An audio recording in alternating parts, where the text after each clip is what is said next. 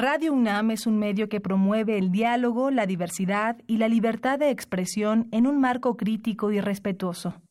Los comentarios expresados a lo largo de su programación reflejan la opinión de quien los emite, mas no de la radiodifusora.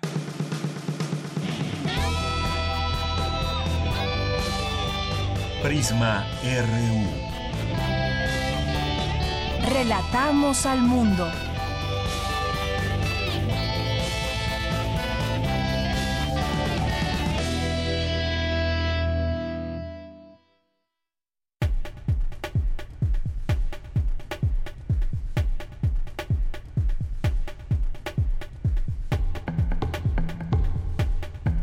Muy buenas tardes, bienvenidos sean todos ustedes a Prisma RU. Empezamos juntos esta semana del 28 de enero. Esta semana ya se terminará el primer mes de este año 2019. El viernes será el primer día de febrero y estamos con ustedes con muchísimo gusto, como lo hacemos todos los días, presentándoles información universitaria de México y el mundo desde aquí, de esta emisora, desde esta emisora Radio UNAM, programa Prisma RU en el 96.1 de FM. ¿Y qué vamos a tener el día de hoy? Pues en los temas universitarios le vamos a platicar. A partir de hoy los estudiantes de la UNAM podrán llevar literalmente el catálogo de nueve bibliotecas en su bolsillo gracias a la aplicación de Bibliotecas UNAM y esa información la tendremos en un momento más con mi compañera Virginia Sánchez. Además también les platicaremos sobre cómo enfrentar la obesidad, desnutrición y el cambio climático a nivel mundial, cómo se relacionan estos temas. Bueno, aquí platicaremos sobre ello y mi compañera Dulce García nos tendrá la información. Eh, también eh, el Día Internacional de Protección de Datos Personales. ¿Qué significa proteger nuestros datos? Cindy Pérez Ramírez nos platicará más adelante. Tendremos una entrevista también con la escritora Rosa Beltrán, titular de la Dirección de Literatura de Cultura UNAM.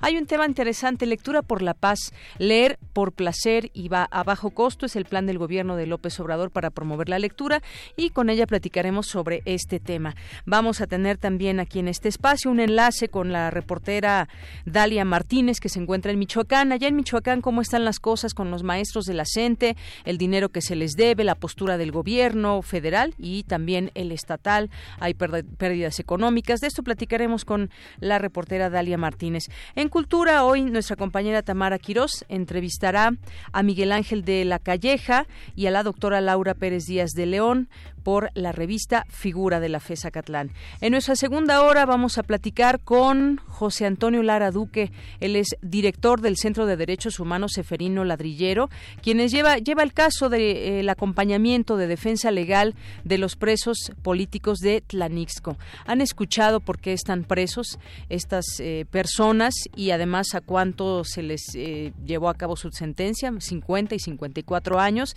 Bueno, pues vamos a platicar sobre este tema y ellos pues por defender su, su terreno, sus ríos, eh, la naturaleza, pues ahora se encuentran inmersos en esta situación. Platicaremos de este tema. Hoy es lunes de Gaceta UNAM con Hugo Huitrón, aquí estará con nosotros vía telefónica.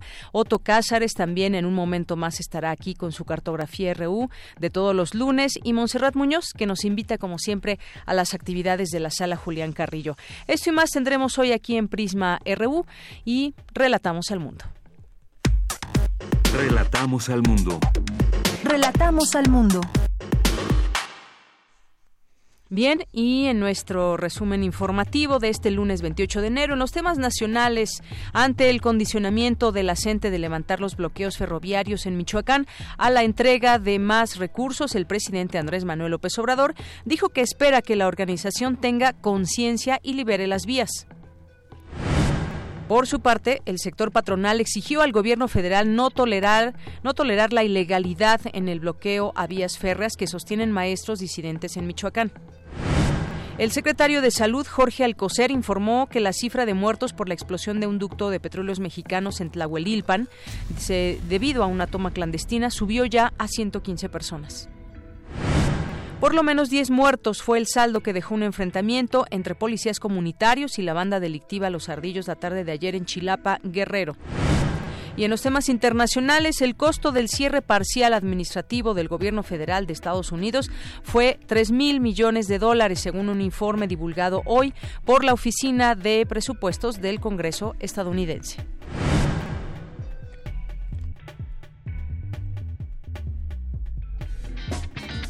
Hacer y a dónde ir? La Facultad de Ingeniería te invita a la conferencia magistral Obstáculos para el Desarrollo Sustentable y los retos en ahorro y uso eficiente de la energía, con la ponencia del doctor Antonio Valero Capilla, quien ha basado sus estudios e investigaciones en el tema de la ecología industrial. Asiste hoy, en punto de las 15 horas, al auditorio Raúl Marsal de la Facultad de Ingeniería en Ciudad Universitaria.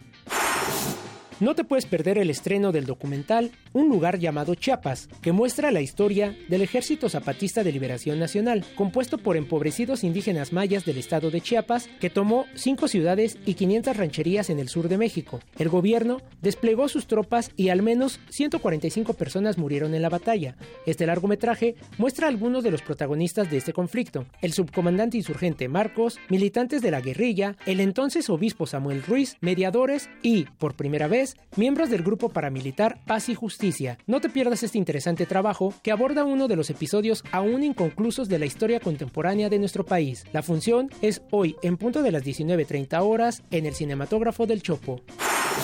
La Facultad de Medicina de la UNAM te invita a la conmemoración por los 440 años de la primera cátedra prima. Las actividades iniciarán hoy en punto de las 16 horas en el Auditorio Dr. Gustavo Vaz Prada, en el Palacio de la Antigua Escuela de Medicina, ubicado en calle República de Venezuela, número 33, Centro Histórico. La entrada es libre.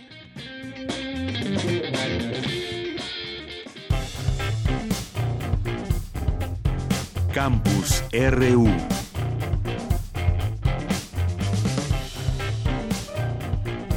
Bien, es la una de la tarde con 10 minutos. Gracias por estar con nosotros. Entramos a nuestro campus universitario de este día y a partir de hoy los estudiantes de la UNAM podrán llevar literalmente el catálogo de nueve bibliotecas en su bolsillo gracias a la aplicación Bibliotecas UNAM. Bueno, a través de su teléfono celular. ¿Qué tal, Vicky? ¿Cómo estás? Muy buenas tardes. Hola, ¿qué tal, Deyanira? Auditorio de Prisma RU. Muy buenas tardes. Oye, pues Vicky. es indudable de ella que las aplicaciones móviles representan uno de los grandes avances tecnológicos, pues optimizan el acceso a mucha información y esto que tú has mencionado, pues es una gran noticia para los estudiantes de la UNAM porque ahora ya existe esta aplicación para acceder a los catálogos de nueve bibliotecas, incluyendo la Biblioteca Central. Elsa Ramírez Leiva, titular de la Dirección General de Bibliotecas, instancia que desarrolló esta aplicación de Bibliotecas UNAM, indicó que ya se encuentra disponible para los sistemas Android y en proceso para los iOS y se puede acceder a recursos bibliográficos, incluidos catálogos de libros y tesis. Para empezar, esta herramienta permitirá consultar el acervo de la Biblioteca Central, el de la Facultad de Economía, el de tres bibliotecas de la Dirección General de Cómputo y de Tecnologías de Información y Comunicación que se encuentran en Ciudad Universitaria, en el Centro Mascarones y en Monterrey.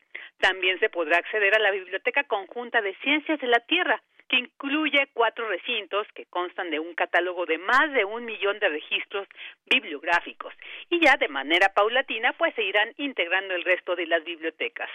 A decir de Miguel Ángel Jiménez, subdirector de informática de esta Dirección General de Bibliotecas, señaló que la aplicación Bibliotecas UNAM que debido a la complejidad del sistema les llevó nueve meses en desarrollarla, puede ser eh, usada por estudiantes, académicos y el público en general. Asimismo, Jiménez destacó que al ofrecer servicios de búsqueda, de consulta, de autopréstamos, de renovación en línea, de registro de usuarios y recuperación de contraseñas, pues permitirá potenciar el uso de los recursos informativos de la universidad e incentivar la consulta de colecciones impresas a través del préstamo a domicilio. Así que ahora a través de esta aplicación Bibliotecas UNAM, pues podrán consultar, aunque sin dejar de recomendar, que también visitar físicamente nuestras bibliotecas pues siempre será de Yanira una buena oportunidad para disfrutar de nuestra máxima casa de estudios. Así es, Vicky. Justamente platicábamos en la mañana de que, pues, algunos nos tocó todavía esa época de los ficheros, donde acudías a alguna biblioteca y tenías que buscar la bibliografía de tu interés a través de los ficheros. ¿Y quién iba a decirlo que años después, pues, podríamos traer todo en nuestro teléfono celular?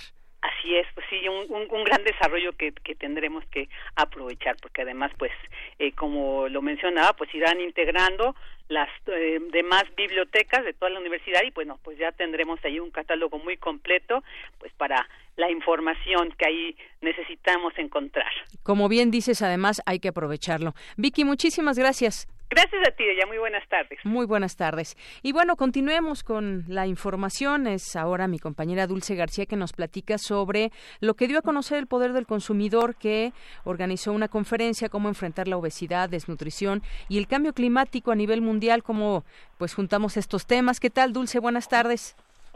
Así es, Deyanira. Muy buenas tardes a ti al auditorio de Prisma RU. Pues la Comisión Lancet sobre Obesidad presentó un informe en el que demuestra que las pandemias de obesidad, desnutrición y cambio climático representan el desafío más importante para los gobiernos, pues estas pandemias interactúan entre sí de tal manera que están convirtiéndose ya en una sindemia global. Es decir, Deyanira, que habrá que atender a la par las problemáticas de salud, bienestar social y recursos naturales. En conferencia de prensa, el doctor Abelardo Ávila, investigador del Instituto Nacional de Ciencias Médicas y Nutrición, Salvador Subirán, dijo que los daños al planeta están causando un colapso de los sistemas alimentarios y ecológicos. Vamos a escuchar. En México, por una serie de circunstancias que tienen que ver mucho con su articulación con la economía de Estados Unidos, la forma como se ha insertado en el mercado internacional, día a día salen las evidencias de, la terrible corrupción más allá de lo que nos imaginábamos, una falta de capacidad de integrar políticas, una fragmentación de nuestros sistemas alimentarios, productivos, eh, de, protección ecológica, el Sistema Nacional de Salud pero dentro de los mismos sistemas una enorme fragmentación, una segmentación, donde el sector salud es incapaz de, funcionar como sistema.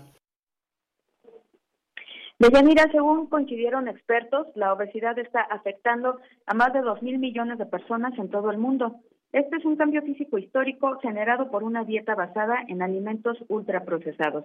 La obesidad además causa 4 millones de muertes al año y sus costos estimados son de 2.8% del Producto Interno Bruto Mundial. Por otro lado, la desnutrición no se ha reducido a los niveles que se había prometido. Y es que 2.000 millones de personas padecen deficiencias de micronutrientes, mientras que 815 millones de personas padecen desnutrición crónica. ¿Cómo se relaciona esto con el cambio climático? Pues resulta que cada vez es más acelerado el impacto de ese fenómeno lo que a su vez impacta en la producción de alimentos. Además, hay que decir que los costos económicos futuros del cambio climático se estiman entre 5 y 10% del Producto Interno Bruto Mundial. Y ante ello, Abelardo Ávila dijo que los medicamentos y servicios médicos gratuitos no han sido la solución ni lo serán, sino que se debe atender de manera preventiva. Vamos a escucharlo nuevamente. Nuestros niños comen más azúcares añadidos que ningún país en el mundo y eso nos daña terriblemente la, salud. Los estudios que hemos hecho en el Instituto Nacional de Nutrición nos muestran cómo niños ya de seis años tienen ya daño metabólico intenso, justamente asociado a la obesidad, justamente asociado a este tipo de, de, alimentación, a la pérdida de la lactancia materna. En fin, habría una cantidad enorme, muchas acciones que se tienen que hacer y que todas ellas pudieran también tener ese carácter de sinergia terapéutica, que es la única manera de enfrentar una sindemia, es decir, articular el conjunto de procesos preventivos que en su sinergia nos puedan llevar a compensar y a evitar que se produzca el daño, el daño a la salud. Este es el reporte de Yanira. Gracias, Dulce. Gracias por esta información. Pues efectivamente, eh, pues estas cifras de obesidad llaman mucho la atención. Son dos mil millones de personas en todo el mundo y bueno, pues se acelera también este proceso de producción de alimentos. Hay varios datos en torno a este tema donde, pues según los científicos, es particularmente preocupante dado el progresivo aumento de la obesidad en naciones ricas. Eh, dice que, por ejemplo, y toma el caso en, en este eh, momento de Estados Unidos, eh, donde pues también se necesitan las personas con una masa muscular mayor, más calorías y más ingesta de distintos tipos de alimentos. Y bueno, pues este trabajo llegó a la conclusión de que la población más gruesa necesitaba un 19% más de calorías para cumplir con sus necesidades energéticas y también se detectó un mayor uso de nuestros eh, un mayor uso del coche entre los que se presentan, las personas que presentan sobrepeso, es decir, utilizamos más el coche, el coche obviamente genera, genera contaminación y bueno, pues así es como se va ligando el sobrepeso, la obesidad con el cambio climático. Bien, pues continuemos ahora con la siguiente información. Hoy es un día importante, es el Día Internacional de la Protección de Datos Personales. Mi compañera Cindy Pérez Ramírez nos tiene información al respecto. ¿Qué tal, Cindy? Buenas tardes.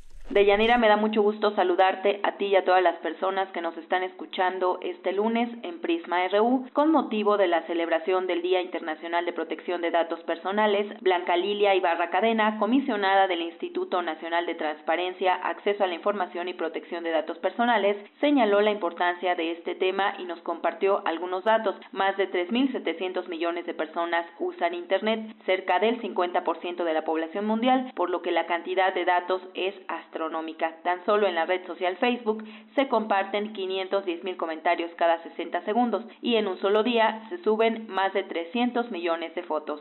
Por ello, y para equilibrar las fuerzas entre las personas titulares de los datos, el Estado y cualquier organización privada que recaban y utilizan datos personales, se abrió la brecha para concretar mecanismos que empoderaran a las personas para exigir el respeto a su individualidad, como es el caso de las legislaciones nacionales y de los instrumentos internacionales en la materia.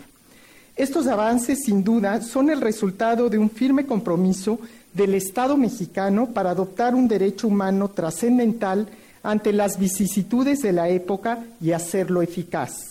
No obstante, falta mucho por hacer y nosotros, como organismo garante, estamos más que obligados a velar por su protección. Tenemos distintos retos en el ámbito internacional, tenemos el compromiso de seguir sumándonos a instrumentos de corte supracional que promuevan la progresividad de este derecho y de impulsar estándares únicos desde el punto de vista interamericano basados en la cooperación y el diálogo internacional. Cabe recordar que en 2009 se modificó el artículo 16 de la Constitución Política de los Estados Unidos Mexicanos para incorporar como un derecho fundamental autónomo la protección de datos personales, incluyendo el derecho al acceso, rectificación, cancelación y oposición. Ante este panorama, Luis Raúl González Pérez, presidente de la Comisión Nacional de los Derechos Humanos, dijo que la información pública lo es porque pertenece a todos. Y por lo tanto estamos obligados a ponerla a disposición de toda persona ya sea exhibiéndola de manera permanente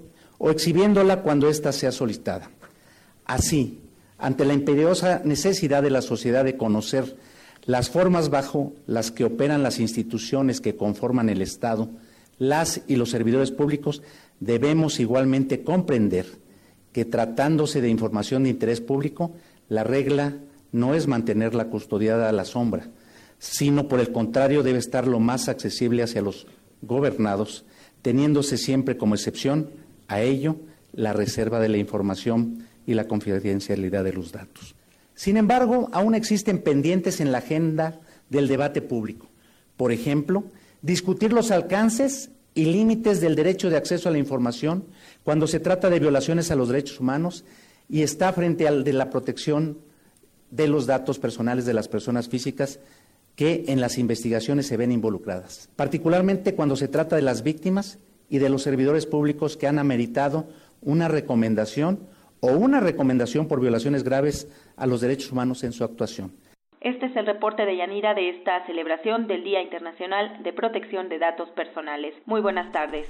Gracias, Cindy. Buenas tardes. Pues sí, además es motivo de seminarios, de cursos para conocer qué implica la protección de datos personales. Muchas veces cuando llamamos a un, algún teléfono, pues ahí nos indica en alguna grabación la importancia o cómo se protegen los datos personales. Conocerlos de primera mano, las razones del por qué se debe de tener este cuidado, esta protección, pues bueno, son muchos y todos los debemos de conocer. Hoy es el Día Internacional y bien vale la pena reflexionar al respecto. Continuamos.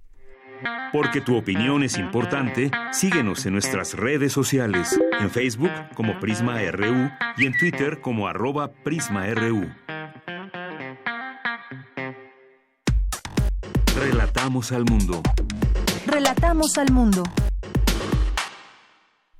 Continuamos una de la tarde con 23 minutos. Leer por placer y a bajo costo el plan de gobierno del presidente Andrés Manuel López Obrador para promover la lectura, desterrar esa idea de que leer es aburrido, que los libros se encuentran a la mano y con un costo accesible, además de convertir la lectura en un vehículo para la paz. Son algunos de los puntos de la Estrategia Nacional de Lectura presentada por el gobierno de Andrés Manuel este domingo en Mocorito, Sinaloa. ¿Y qué les parece si pues analizamos algunos de estos puntos o esta idea de la lectura eh, o es un vehículo, los libros, un vehículo para la paz y pues ni más ni menos que con la doctora Rosa Beltrán, ella es titular de la Dirección de Literatura de Cultura UNAM, escritora.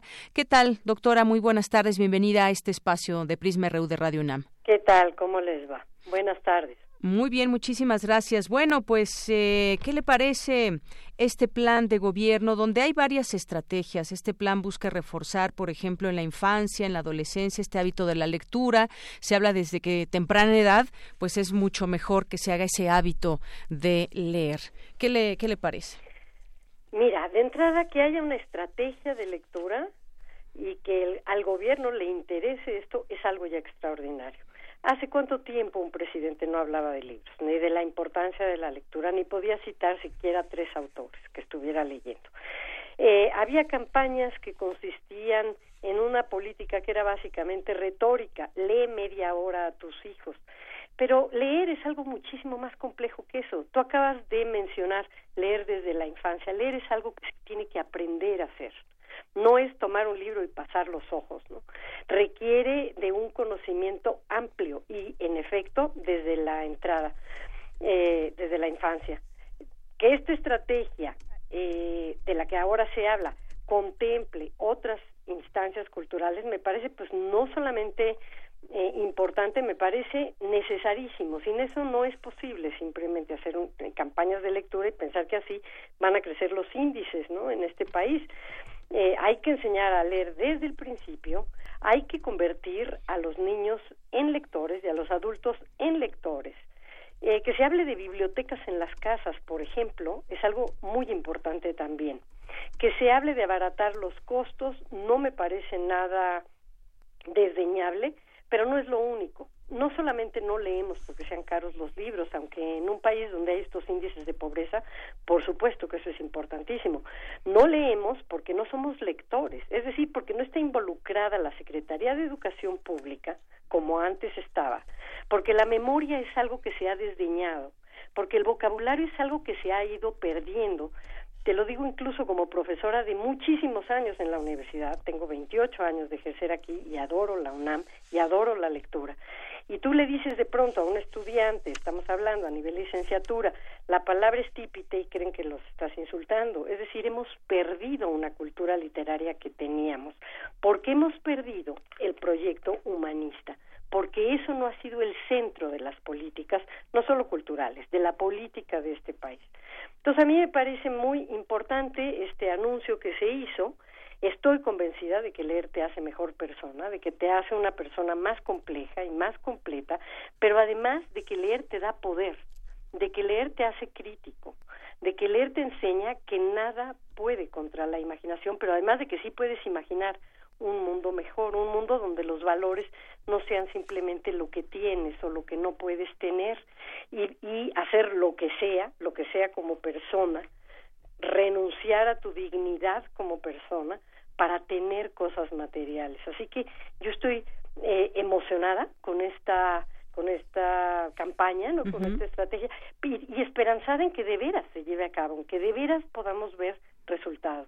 Así es. Y bueno, uno de los objetivos también que se tiene dentro de todo este plan, que pues lo leo, es muy amplio, pues es reforzar, mejorar la comprensión de textos, algo que ahorita usted mencionaba, no es solamente pasar la hoja, sino es qué nos está diciendo ese libro. Se van a apoyar mucho en la Secretaría de Educación Pública también para que se pueda pues hacer una interpretación de las ideas simples, hasta la discusión y crítica de las ideas complejas. No todos los libros son iguales, evidentemente, y bueno, pues son, distintos grados de discusión, los libros infantiles, los libros para eh, jóvenes y bueno, pues en general los libros son para todos. Pero hay una, una un punto también, eh, doctora Rosa Beltrán, el gobierno federal va a lanzar una campaña en medios de comunicación. Eh, ya hay algunas campañas para promover la lectura, sin embargo, pues tenemos, pues el país, dice muchos, que no tiene los lectores que quisiera ese país. Yo estoy segura que quien quiere leer lo va a hacer, pero esta campaña también será importante, quizás ahora una campaña mucho más cercana, que incluya, pues desde el más bajo costo de los libros y no solamente eso, sino, pero una campaña en medios de comunicación. Sí, la campaña en medios de comunicación yo creo que es la única que se ha hecho, fíjate, en sexenios anteriores, y ya te digo que con muy malos resultados. México, un país de lectores, no se va a volver un país de lectores porque digas eso en una campaña. Lee media hora a tus hijos.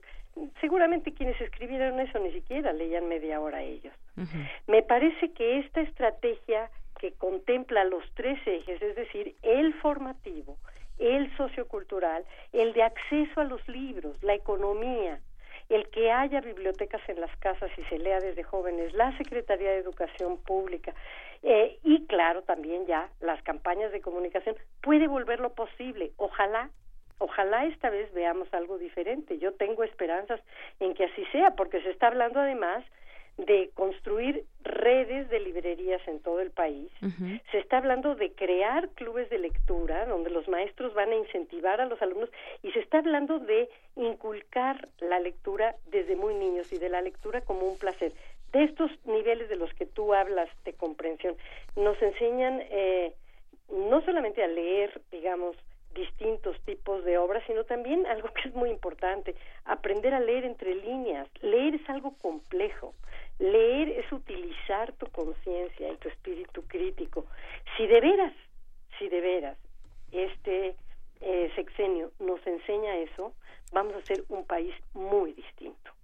Así es. Y bueno, es un reto muy grande cuando dicen también que un México donde la lectura sea una actividad común, una actividad cotidiana, un México en el que no solo las bibliotecas estén llenas, sino que veamos también gente que puede ir al parque a leer, al café, en las salas de espera, donde la gente pueda llevar un libro en la mano. Pero yo creo que también todo esto depende, pues sí, qué bueno que vaya a lanzar una campaña y demás, pero también de nosotros, cómo, cómo nos mueve la lectura, que nos hagamos quizás la pregunta, a ver, ¿por qué, ¿por qué nos gusta leer o por qué no nos gusta leer? También yo creo que es algo eh, ir desterrando esa, esa idea.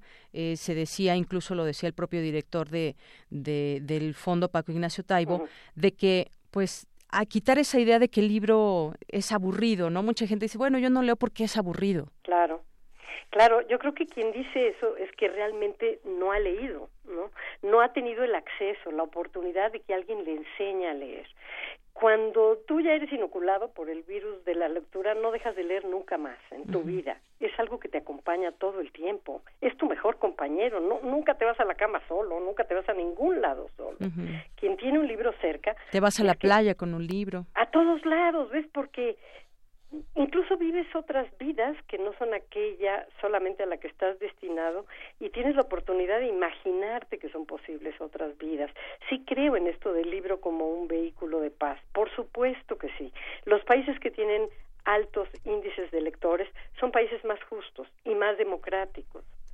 Eh, y sí creo en lo que dice Paco Ignacio Taibo, que los libros son absolutamente revolucionarios, te cambian, no te deja igual una lectura y que son divertidos, por supuesto que lo son, pero hay que enseñar a leer y hay que tener eh, la posibilidad de que en un país con tantas carencias y tantas necesidades, eh, los deseos que te transmite la televisión, ¿no? Las series de narcos, eh, en fin, otras compañías que te ofrecen de pronto un mundo aparentemente más fácil y accesible eh, a la felicidad a través de los medios materiales, donde esto no sea lo que impere, estamos muy deteriorados. Eh, mm, es un país que está viviendo, por lo menos en los años que yo tengo de vivir aquí, y amo este país, su momento más difícil. Es un súper reto esto que acaban de lanzar como una campaña posible. Así es, como una campaña posible. Incluso, incluso se planteó la idea también por parte del director del Fondo de Cultura Económica que cuando se entregue, por ejemplo, una casa, una casa de interés social, puede estar equipada con una colección de al menos cinco libros. Cinco libros, sí, esto me, me, me, gustó muchísimo que lo dijera, me encantó. Eh, Mira, ahora que hubo esta escasez de combustible por la lucha contra el huachicoleo, había memes que decían, uy, en cambio, si los libros de pronto se estuvieran regalando, si se hubiera volcado un camión lleno de libros, nadie se acercaría. Esto, esto es falso, totalmente falso. Quienes estamos en campañas por la lectura, quienes hemos ido a otros países también a llevar libros, cuando estos países tenían menos libros, como Cuba, por ejemplo, ¿no? Eh, y quienes leyeron las notas de Queremos escuchar. campaña, cuando se obsequió el libro que, Paco Ignacio y que el presidente dieron, eh, se dan cuenta de que, de que la gente, claro que quería tener el libro. Esa es una parte. Ahora la otra es cómo van a tener el acceso a una lectura donde de veras le saquen todo el jugo, donde estén embebidos por ese libro y no solamente por el libro en papel. Muchísima gente tiene acceso ahora a los medios digitales, incluso con carencias de otra índole, tienen un teléfono celular donde tienen acceso ¿no? a, a, lecturas. También se lee a través de los medios digitales. Pero hay que enseñar a leer otros libros y de otra forma. Claro. Bueno, pues me ha dado muchísimo gusto platicar con usted. Queríamos conocer también una opinión, pues sobre este plan que ya estará muy pronto en marcha, ya está en marcha para promover la lectura y pues eh, plantearnos también todos esa idea quienes nos están escuchando, qué, qué lugar le damos en nuestra vida a los libros, a las lecturas. Le agradezco mucho, doctora. Al contrario, te agradezco a ti la oportunidad de eh, pues, haber expresado, igual que muchos, yo creo, la esperanza de que ojalá esto, esto que ahora es un plan o un sueño, de veras se convierta en una realidad. Así es. Bueno, pues muchísimas gracias. Gracias a ti. Hasta, luego. Muy buenas tardes. La doctora Rosa Beltrán, titular de la Dirección de Literatura de Cultura UNAM, con este plan, Lectura por la Paz también, eh, la lectura, un vehículo para la paz así entendido, y este plan de gobierno para promover la lectura, que leamos. Continuamos. Porque tu opinión es importante, síguenos en nuestras redes sociales, en Facebook como Prisma RU y en Twitter como arroba PrismaRU. Queremos escuchar tu voz. Nuestro teléfono en cabina es 55 36 43 39. Bien, continuamos una de la tarde con 36 minutos. Les comentábamos al inicio también del programa sobre este tema de Michoacán.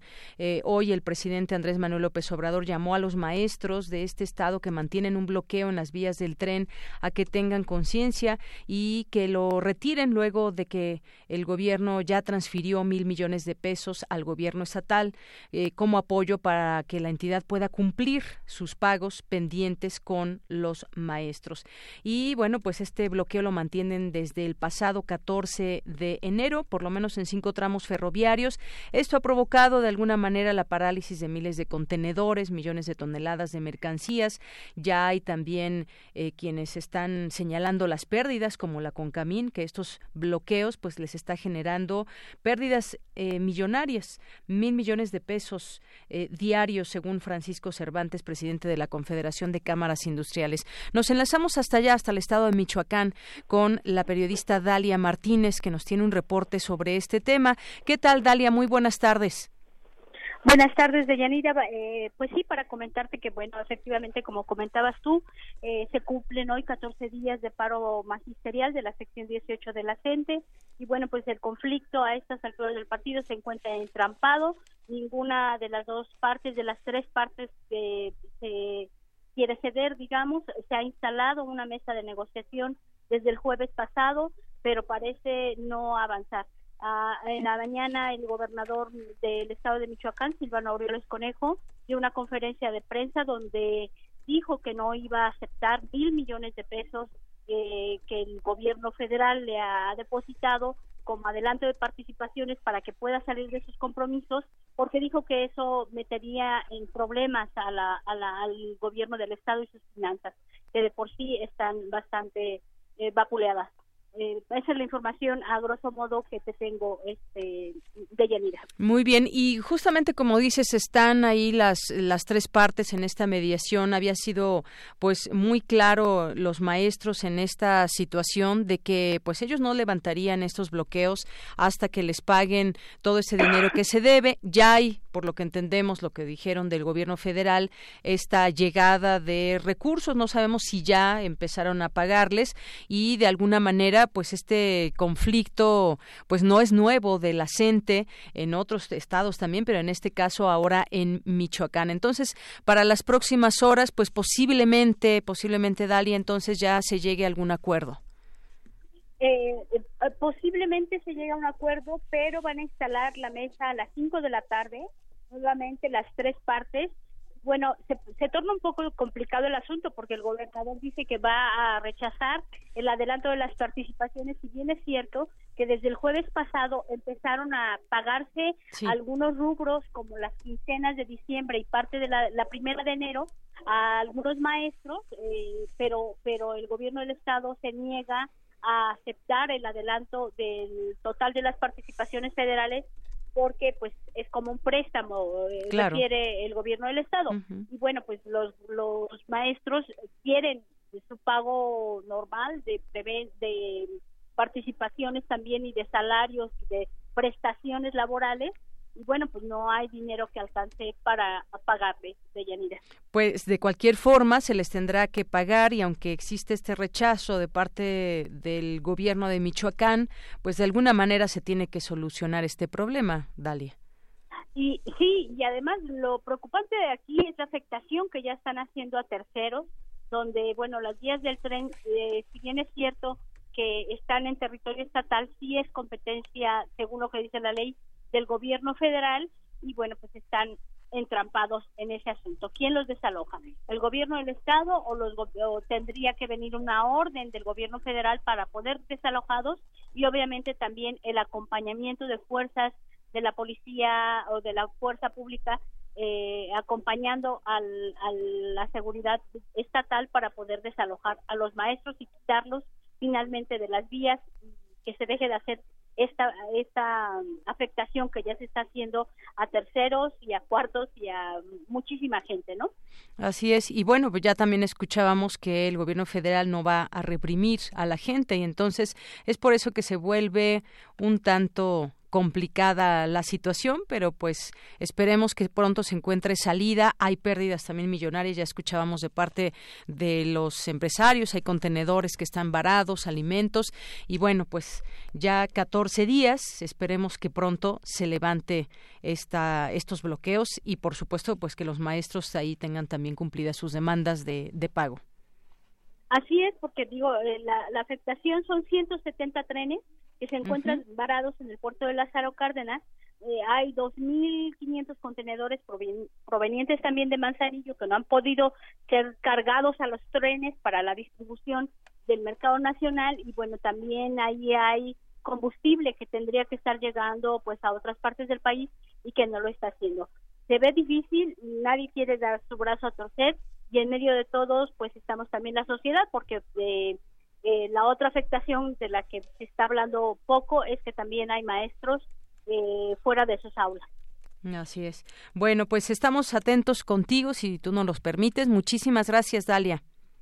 Ahí estamos. Gracias, Deyanira. Hasta luego. Muy buenas tardes. Buenas tardes. Dalia Martínez, periodista allá en el estado de Michoacán. Bueno, pues ahí escuchamos lo que dice también el, gobernador de que pues rechaza esto que sería como un préstamo de parte del gobierno federal, que bueno, pues de entrada puede ser una solución para que se levante este bloqueo. Pero bueno, seguiremos seguiremos en este tema muy atentos a lo que suceda y ya pues en próximos días, horas eh, se pueda resolver este, este problema.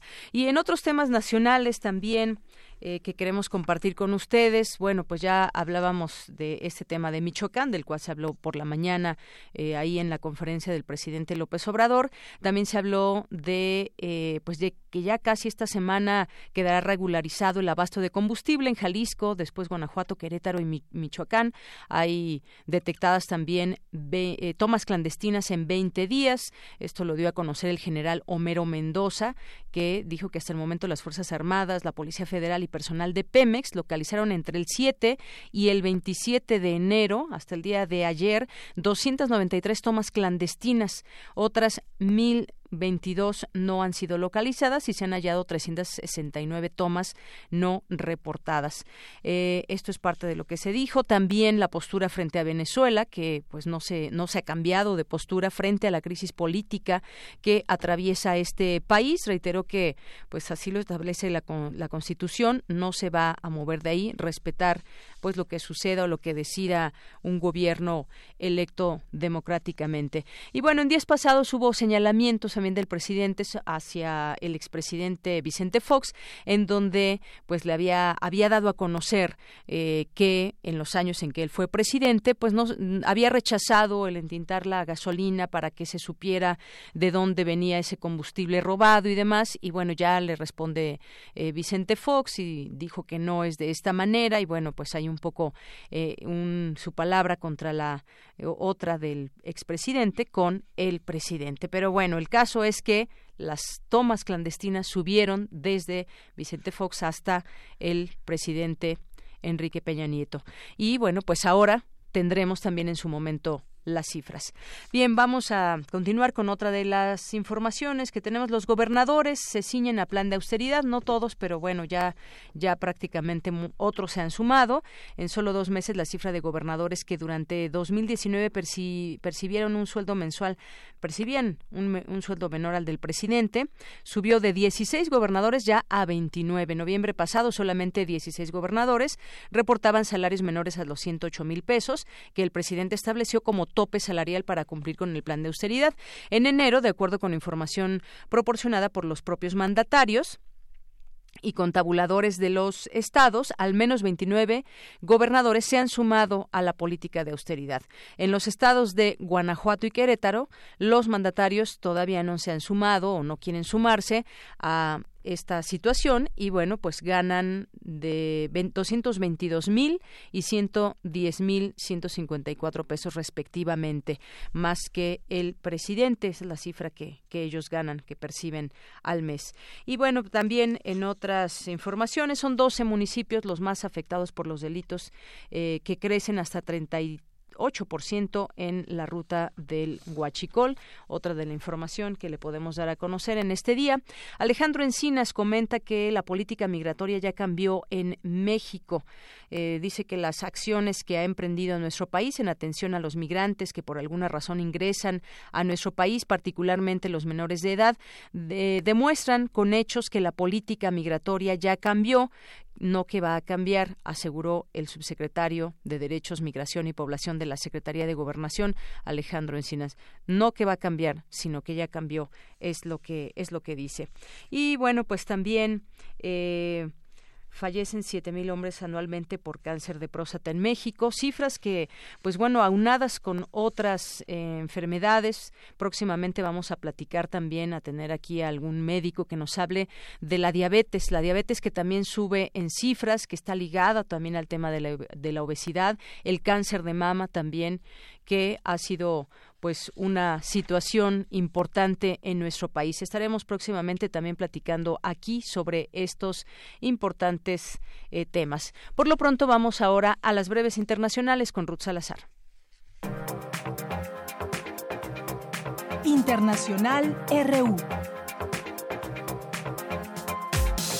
El autoproclamado presidente de Venezuela, Juan Guaidó, convocó ayer a dos nuevas manifestaciones. La primera de ellas, el próximo miércoles, para exigir a los militares que se pongan del lado de los ciudadanos y permitan la entrada de ayuda humanitaria.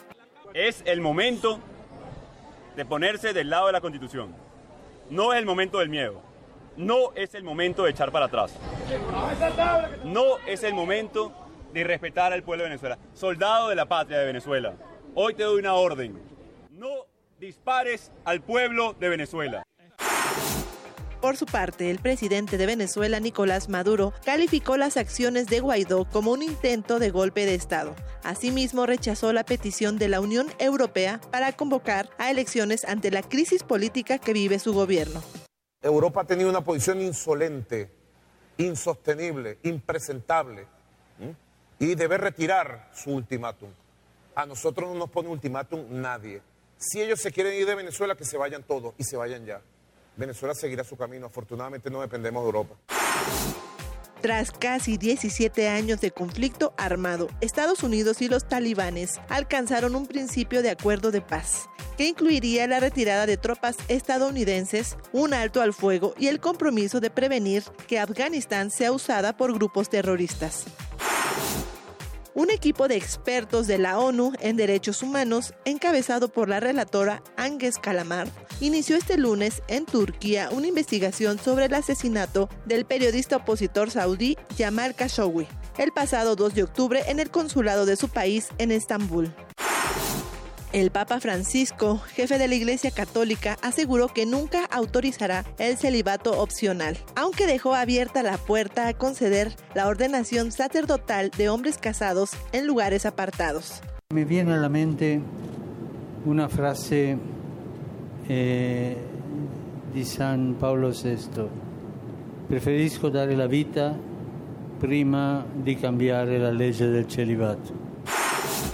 Al menos tres personas murieron y 172 han resultado heridas por un tornado que azotó esta madrugada La Habana, Cuba, informó el presidente Miguel Díaz Canel.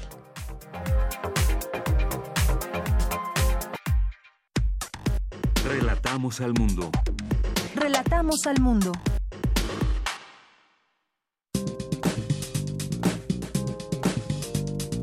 Cultura RU.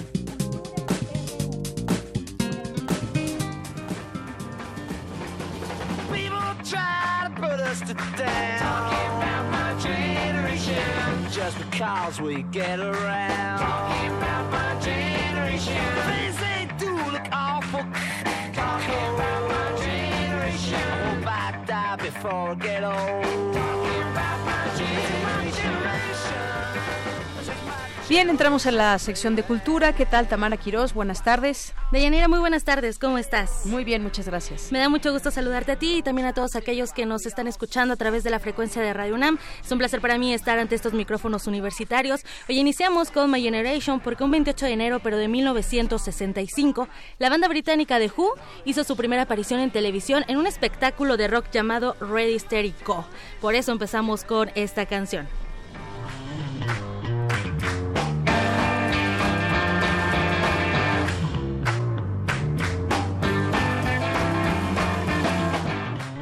Además que es inicio de semana y bueno, hoy regresaron a clases en su totalidad los alumnos de la UNAM. Digo en su totalidad porque ya bachillerato, medicina y odontología ya habían reanudado labores el 7 de enero. Aproximadamente 30 mil alumnos regresan a posgrado, lo cual me parece maravilloso, es una muy buena cantidad. Y aprovechando de Yanira, ya que vamos a entrar a la sección cultural de hoy, les comento que la Facultad de Estudios Superiores Acatlán ha lanzado una convocatoria para que formen parte de la revista académica de investigación y bueno, para compartirnos todos los detalles, nos acompaña en esta cabina Miguel Ángel de la Calleja. Él es escritor, profesor, jefe del Departamento de Investigación de Comunicación y Estudios Culturales de la FES y también encargado de la publicación. Maestro Miguel Ángel de la Calleja, bienvenido a este espacio.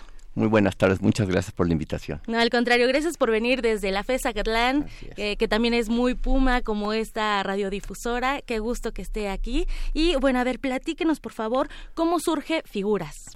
Bueno, lo que tiene es que hay una necesidad de todas las entidades, pero particularmente de la FESA Catlán, que voy a hacer paréntesis, es la facultad más grande de la UNAM. Así es. No como campus universitario central, pero a nivel individual es el más grande de todos. Entonces tenemos una población de investigadores muy grande. Entonces hemos decidido, desde que empezó esta administración con el doctor Manuel Martínez Justo, que hubiera una publicación digital para que pudiera darse la divulgación de los artículos de investigación tanto de la FESA Catlán como de investigadores de la UNAM y a internacionales, porque no es una revista que vaya a publicar artículos solo de la FESA Catlán o solo de la UNAM. Entonces, el motivo inicial es poder divulgar de manera digital, que es ahora como deben de divulgarse los artículos de investigación. Es decir, pasamos de la idea de tener una revista impresa a una revista digital con todas las características tecnológicas que ahora tiene una revista digital esas características que también abarcan el Inditex y todo este asunto, eh, que también hay como una, eh, digamos, un registro de quienes eh, se meten a, a, consultar también los artículos, ¿no? Que también es como una importante tener eh, esa, eh, digamos, esa métrica para saber a cuántas personas estamos llegando. Claro, eh, esa es la diferencia en pasar de papel a una parte digital. Si se pueden publicar mil ejemplares o dos mil de una revista impresa, pero es muy difícil hacer el seguimiento no solo de la revista, sino del artículo individual. quién lo leyó, cómo se ocupó, cuál fue el efecto que tuvo. En cambio, ahora con los marcados digitalmente los artículos, como ahora deben de hacerse las revistas, entonces se puede hacer un seguimiento. Entonces todos los eh, programas, eh, los sitios de indexación de artículos pueden darle la métrica de quién lo está leyendo, en dónde se citó, para qué funcionó y muchas cosas que realmente cumplen con la necesidad de una universidad como la nuestra de divulgar el conocimiento, pero además que llegue a todos lados y a todo el mundo de manera gratuita y rápida. Y también esa, esa parte que nos regalan a, los estudiantes o al público en general de consultar sitios seguros, porque también uno se, se mete al Internet y bueno, navega tal cual, es un mar de, de opciones, pero no, no toda la información que consultamos es verídica o está, eh, sí, no es verídica. Claro, entonces cuando tenemos una revista de este tipo, lo que tenemos es todo un proceso de dictaminación de los artículos, donde se está viendo que hay una investigación profunda y obviamente con todo el apoyo de la FESA Catlán, pero de la UNAM en general, se hacen sitios seguros, es decir, es una revista segura en muchos sentidos, no solamente en lo que se publica, sino también en cómo se transmiten las cosas, ¿no? Y entonces eso también fue una de las cosas que nosotros trabajamos. Excelente. Maestro, se ha abierto una convocatoria para que la, gente pueda participar. ¿Quiénes pueden participar? Se abrió esta convocatoria, para que sea empezar por ahí, eh, antes de publicar el primer número, porque una de las características de las revistas internacionales actuales es que haya una, una apertura del conocimiento. Entonces nosotros decidimos que para formar los números, primero todo el mundo tendría que conocer una revista. Claro nosotros le pusimos una convocatoria muy estricta en el sentido de los artículos de investigación como se tienen que entregar. No es reducir a nadie ni excluir a nadie, sino simplemente que se cumplan con características de investigación. Claro al abrirla de esta manera vamos a formar los números. Está abierta para cualquiera, es decir, no es una convocatoria que esté dirigida particularmente a alguien más que para los campos de conocimiento que nosotros estamos, que proponemos. Pero está para quien cumpla, es decir, cada vez que alguien manda un artículo, que pueden entrar a la convocatoria y ver cuáles son los requisitos. Nosotros no pedimos en términos de las personas, de los investigadores, más que datos generales. Lo que nos importa es la calidad de la investigación. Por lo tanto, no estamos estrictamente diciendo que con un grado o de ciertos eh, tipo de personas o tipo de investigación, sino quien cumpla con los requisitos del artículo puede mandarlo. Excelente. esa es la idea de, de, una revista de este tipo. Entonces, por eso abrimos la convocatoria inicialmente antes de formar este primer número, que tenemos la página digital hecha, es decir, ya está armada, todavía seguimos haciendo algunas cosas tecnológicas como algo complejas, pero estamos esperando ahora que la gente responda mandando los artículos y que nosotros empecemos un proceso de dictaminación muy fuerte, muy, eh, muy importante, que ahorita lo podemos platicar. Claro, y bueno, maestro, también eh, me gustaría que nos platicara eh, eh, qué campos de conocimiento son los que va a abarcar esta revista, que también es importante. No, nosotros lo que hicimos fue ocupar, aunque la revista no solamente va a publicar artículos de la FESA Catlán o del investigador de la FESA Catlán, nosotros decidimos ocupar esas áreas de conocimiento, esos campos de conocimiento para hacer los artículos. Son arquitectura, comunicación visual y multimedia, es el primer campo, ciencias jurídicas el segundo, ciencias sociales el tercero, humanidades y artes el cuarto y matemáticas e ingeniería el quinto. Esos son nuestros cinco campos de conocimiento que abarcan casi todos los campos de conocimiento de que tiene la universidad. Es decir, queda un poco fuera porque tampoco la, la FESA Catlán eh, tiene mucha relación y es más difícil ese proceso serio y profundo de dictaminación con las ciencias biológicas, por ejemplo, ¿no?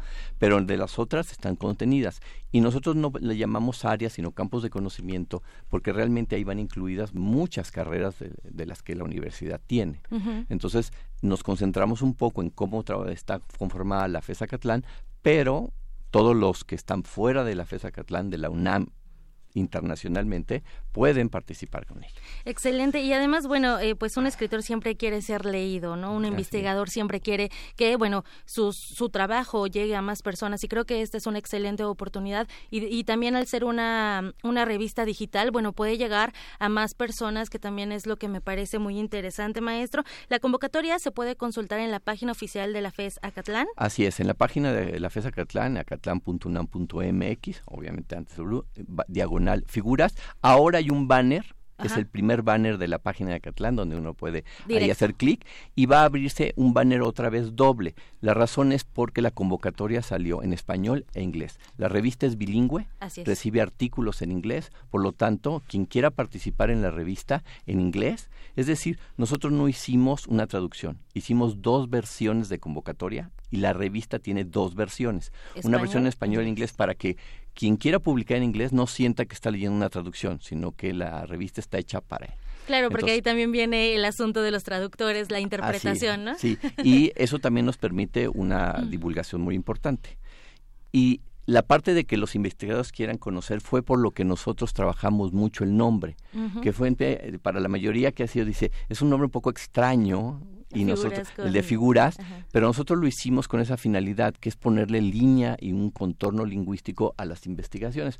Finalmente cada una de las áreas y los campos de conocimiento tienen sus propias maneras de trabajar, sus propias maneras de hacer las cosas, pero todos tienen que trabajar con el lenguaje para organizar su investigación y poderla hacer con un límite, darle una profundidad, darle una forma de que nosotros lo reconozcamos para que los otros, los que no lo investigaron, sino los que lo leen, puedan comprenderlo. Y esa fue nuestra idea de ser el nombre de figuras, que la gente trabajara mucho con el lenguaje para que todos los demás pudiéramos entender estas investigaciones tan profundas y tan importantes que se hacen no solamente en la UNAM, que es nuestra preferencia, obviamente, la FES Acatlán primero, pero realmente es una revista de Acatlán para el resto del mundo. Excelente. Y bueno, también comentarles que, bueno, pueden ingresar a esta página oficial de la FES Acatlán. Los manuscritos solamente se van a recibir a un correo electrónico y, bueno, que es eh, revista figuras. Revista figuras. Arroba. Arroba Acatlán y es muy importante decir que la convocatoria salió desde el jueves pasado y que es permanente.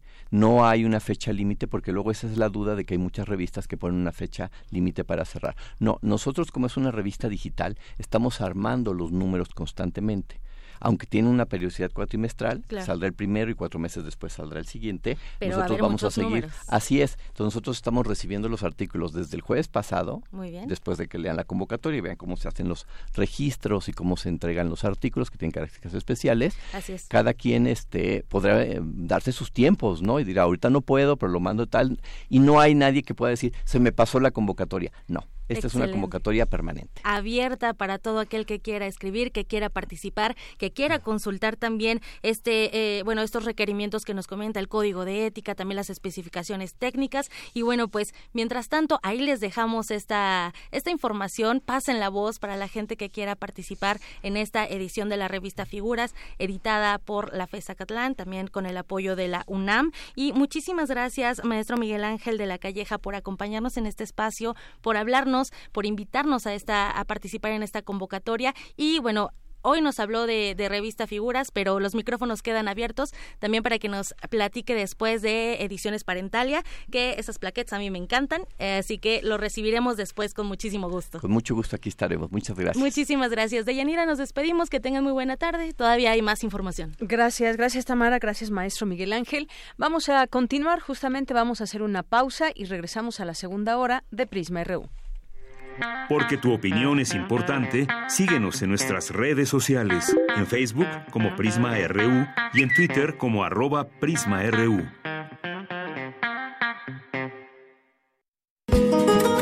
Dos raíces muy distintas, unificadas por el lenguaje. La historia de dos naciones que han pasado por la rivalidad y la unión a lo largo de cinco siglos.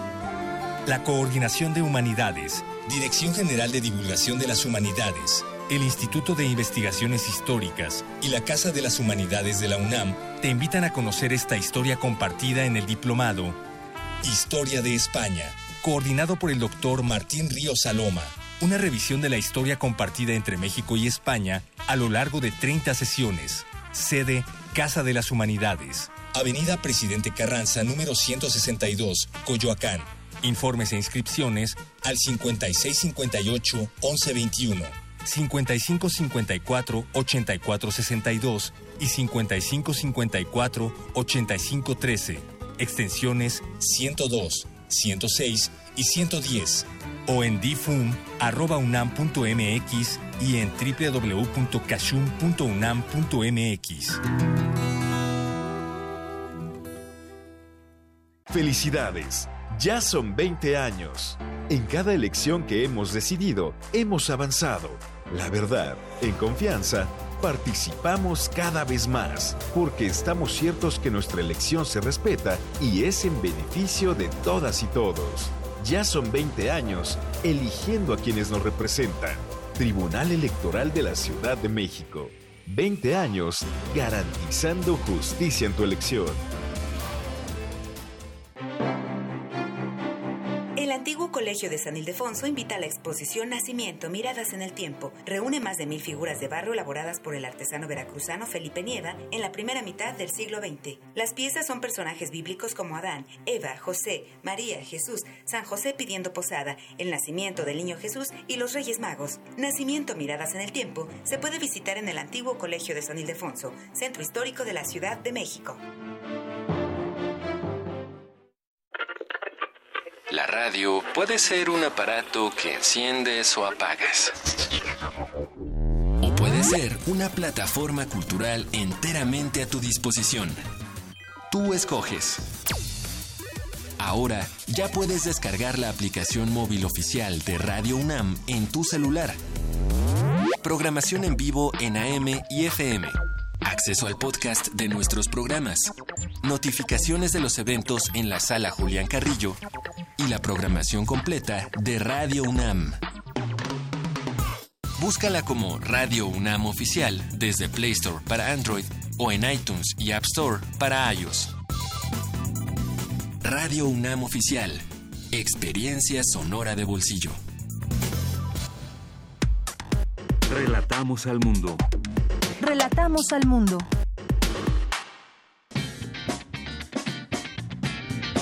Mañana en la UNAM, ¿qué hacer y a dónde ir?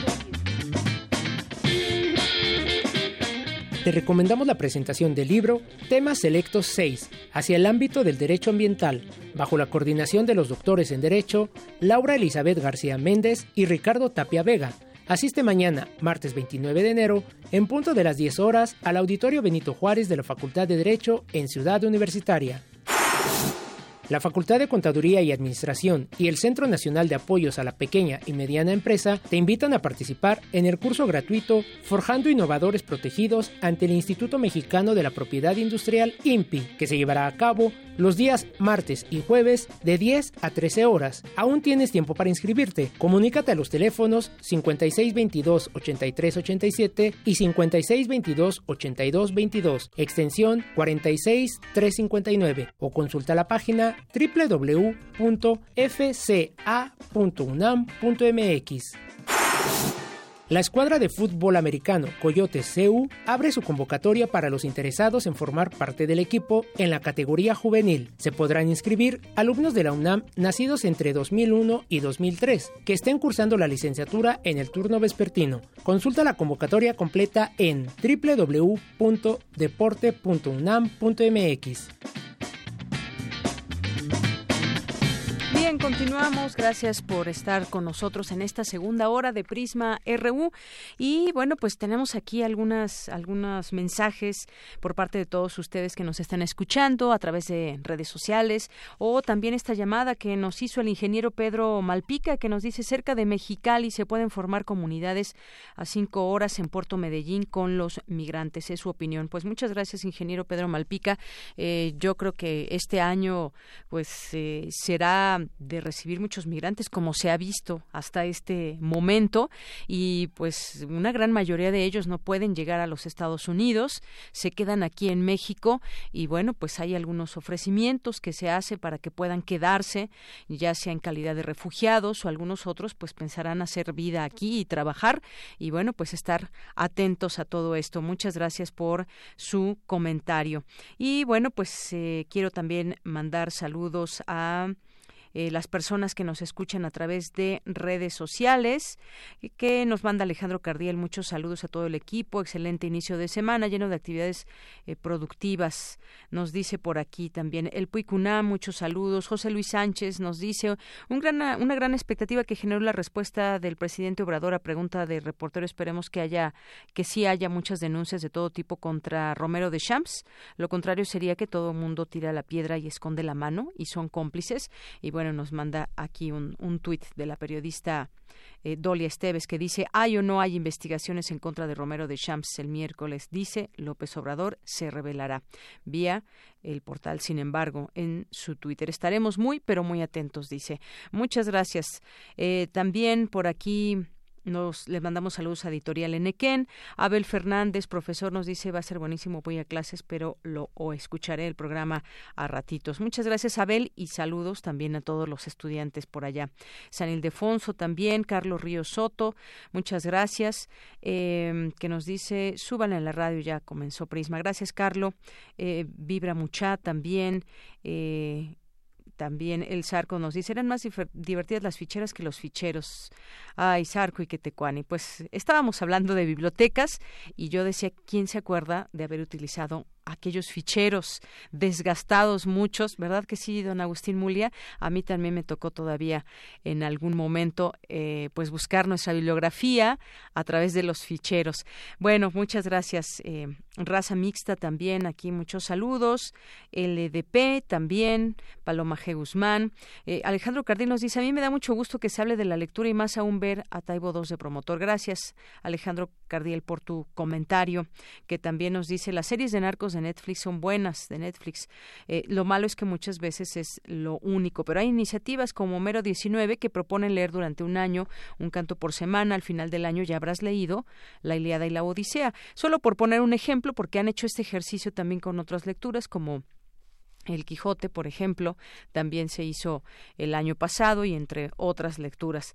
Editorial Enequén, ya los, ya los mencionábamos, Alelí Rivera, Ángel Cruz, que también nos dice hay que recordar que las bibliotecas, como la Biblioteca Vasconcelos, deben tener un papel fundamental en la Estrategia Nacional de Lectura. Comparto información también al respecto. Muchas gracias, Ángel Cruz. Ana Chargoy, también muchos saludos a nuestros amigos del Centro de Derechos Humanos Seferino Ladrillero, que vamos a tener con ellos una entrevista sobre eh, pues los presos políticos de Tlanixco, así que no se la pierdan en unos momentos más. Juan Balán también, la Biblioteca Nacional de México, César Soto, em, también Chiluca 2011, José Luis León, Alberto Díaz, eh, Coatl Yitzin también, muchísimas gracias por estar pendientes aquí con nosotros. Diogenito también, muchos saludos. Bien, vamos a continuar con la información y bueno, pues ahora hablemos de pues evitar nuevos genocidios. Evitarlos requiere no olvidar y reflexionar sobre el holocausto. Mi compañera Cristina Godínez nos tiene la información. Adelante, Cristina.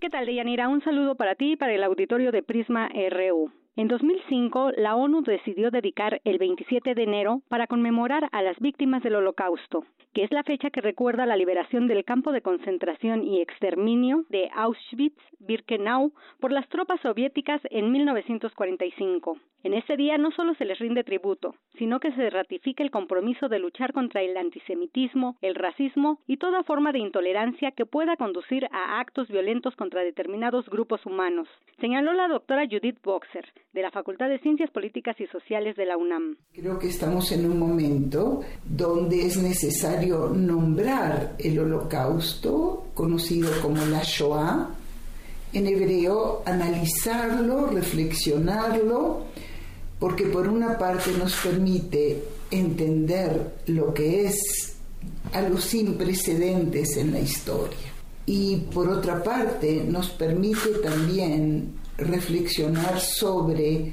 la posibilidad que habría que hacer para evitar que se repitan otros genocidios.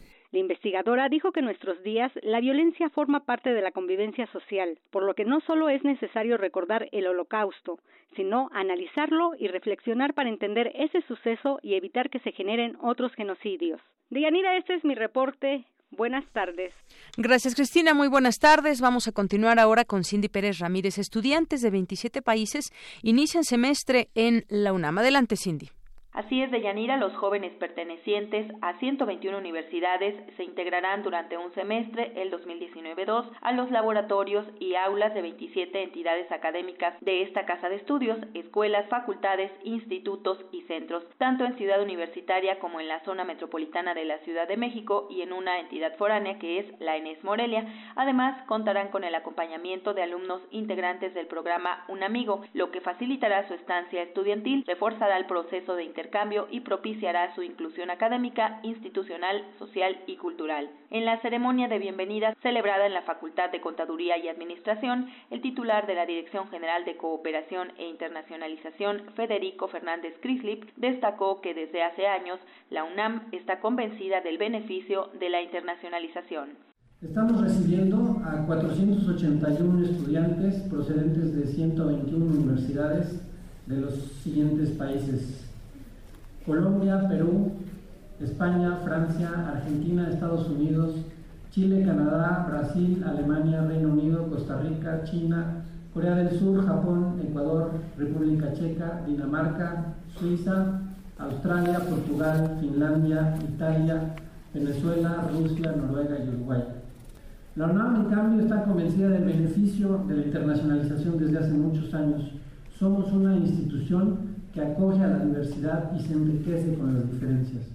Esta universidad es conocida como la máxima casa de estudios, misma que ha ido construyendo la promoción de una sociedad abierta, respetuosa de las culturas y promotoras del intercambio deportivo, artístico, cultural y científico con todos los pueblos del mundo. Esta es la información que tenemos de Yanira. Muy buenas tardes. Gracias, Cindy. Muy buenas tardes. Porque tu opinión es importante, síguenos en nuestras redes sociales, en Facebook como Prisma RU y en Twitter como arroba PrismaRU.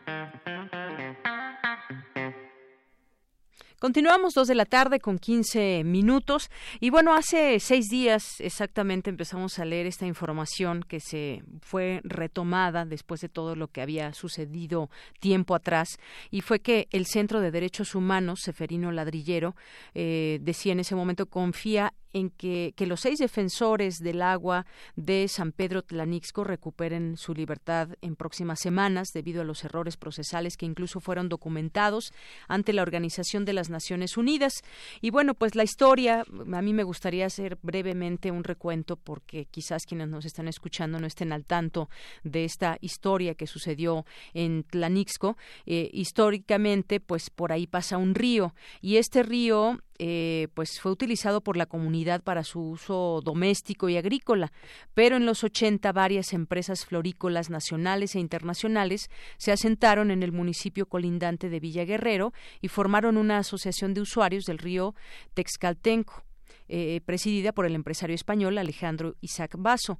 En 2002, la Comisión Nacional del Agua, la CONAGUA, anuló la concesión a la comunidad indígena de Tlanixco y la entregó al municipio de Villa Guerrero para uso comercial, con el apoyo de actores gubernamentales e importantes empresas, mientras que la comunidad no fue consultada adecuadamente sobre el cambio de concesión y uso de agua. Así que los pobladores se movilizaron para denunciar la violación de este derecho y y organizaron marchas y mítines de manera infructuosa. La Secretaría General de Gobierno del Estado de México convocó a mesas de trabajo con Conagua, los afectados y los empresarios.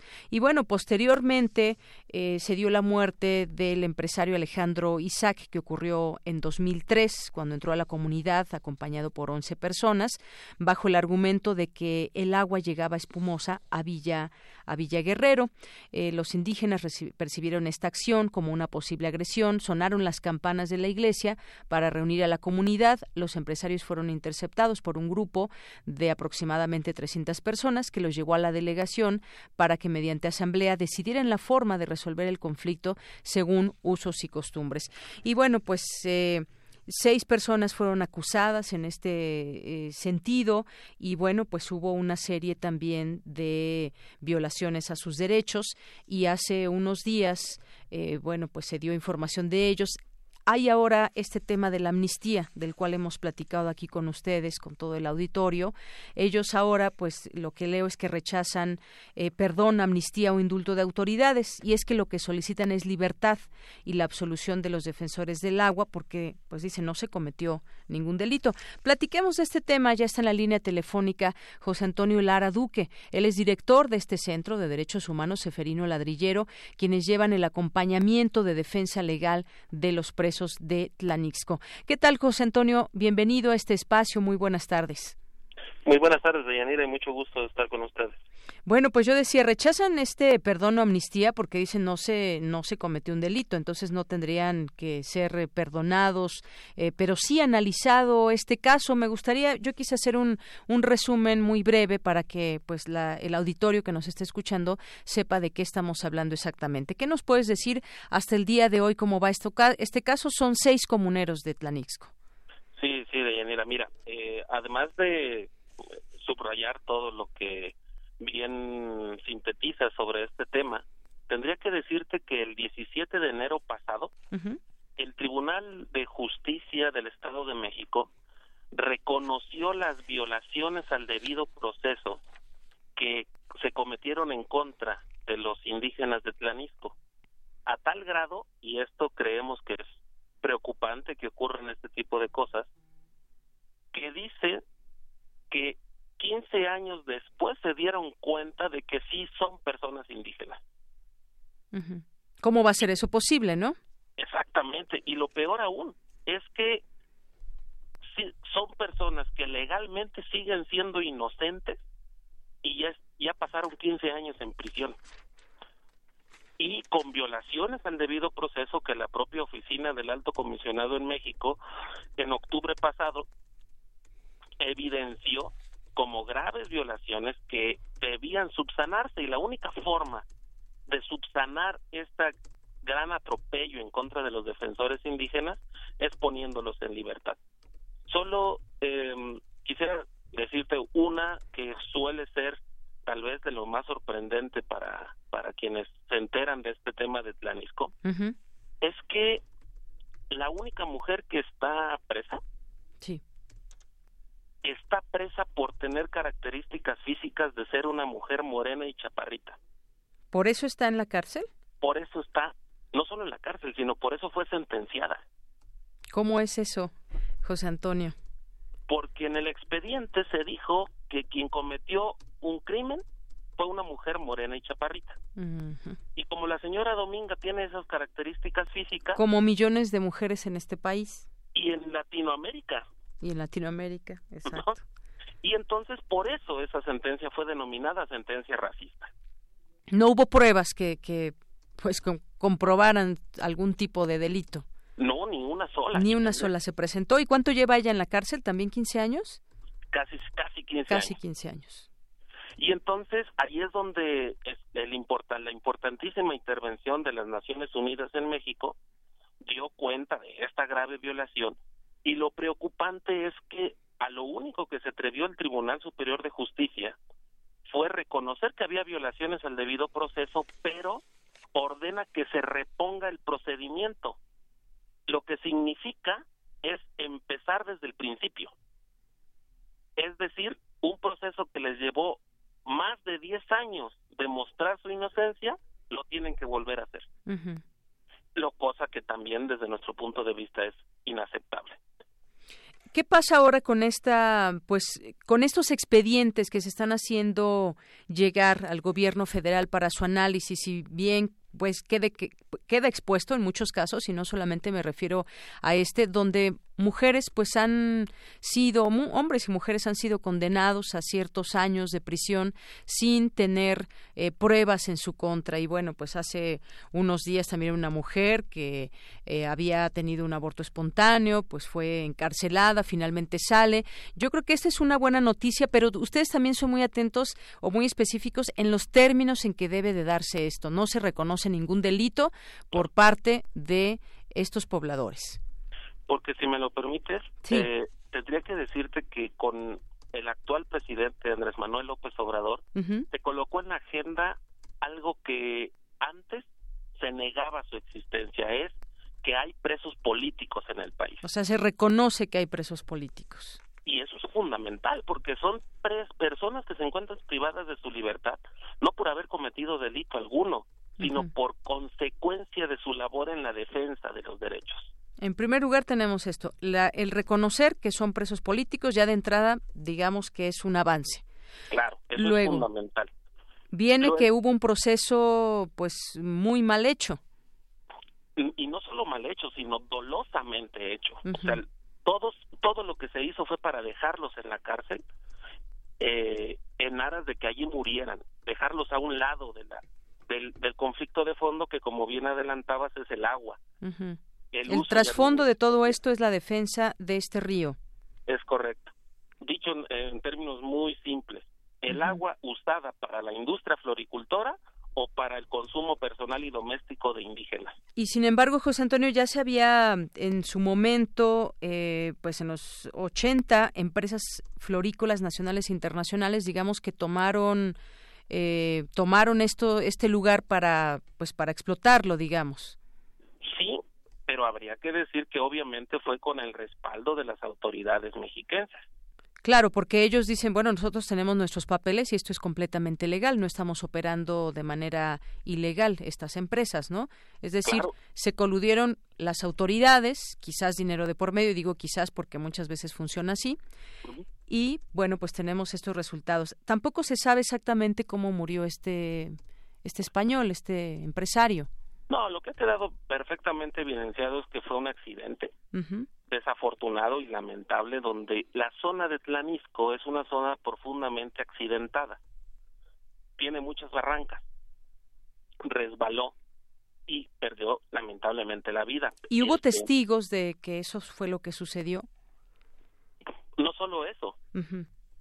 Además, quienes lo acompañaban en sus declaraciones del primero de abril del 2003 y del 9 de abril del 2003, sus declaraciones primigenias se les dicen derecho.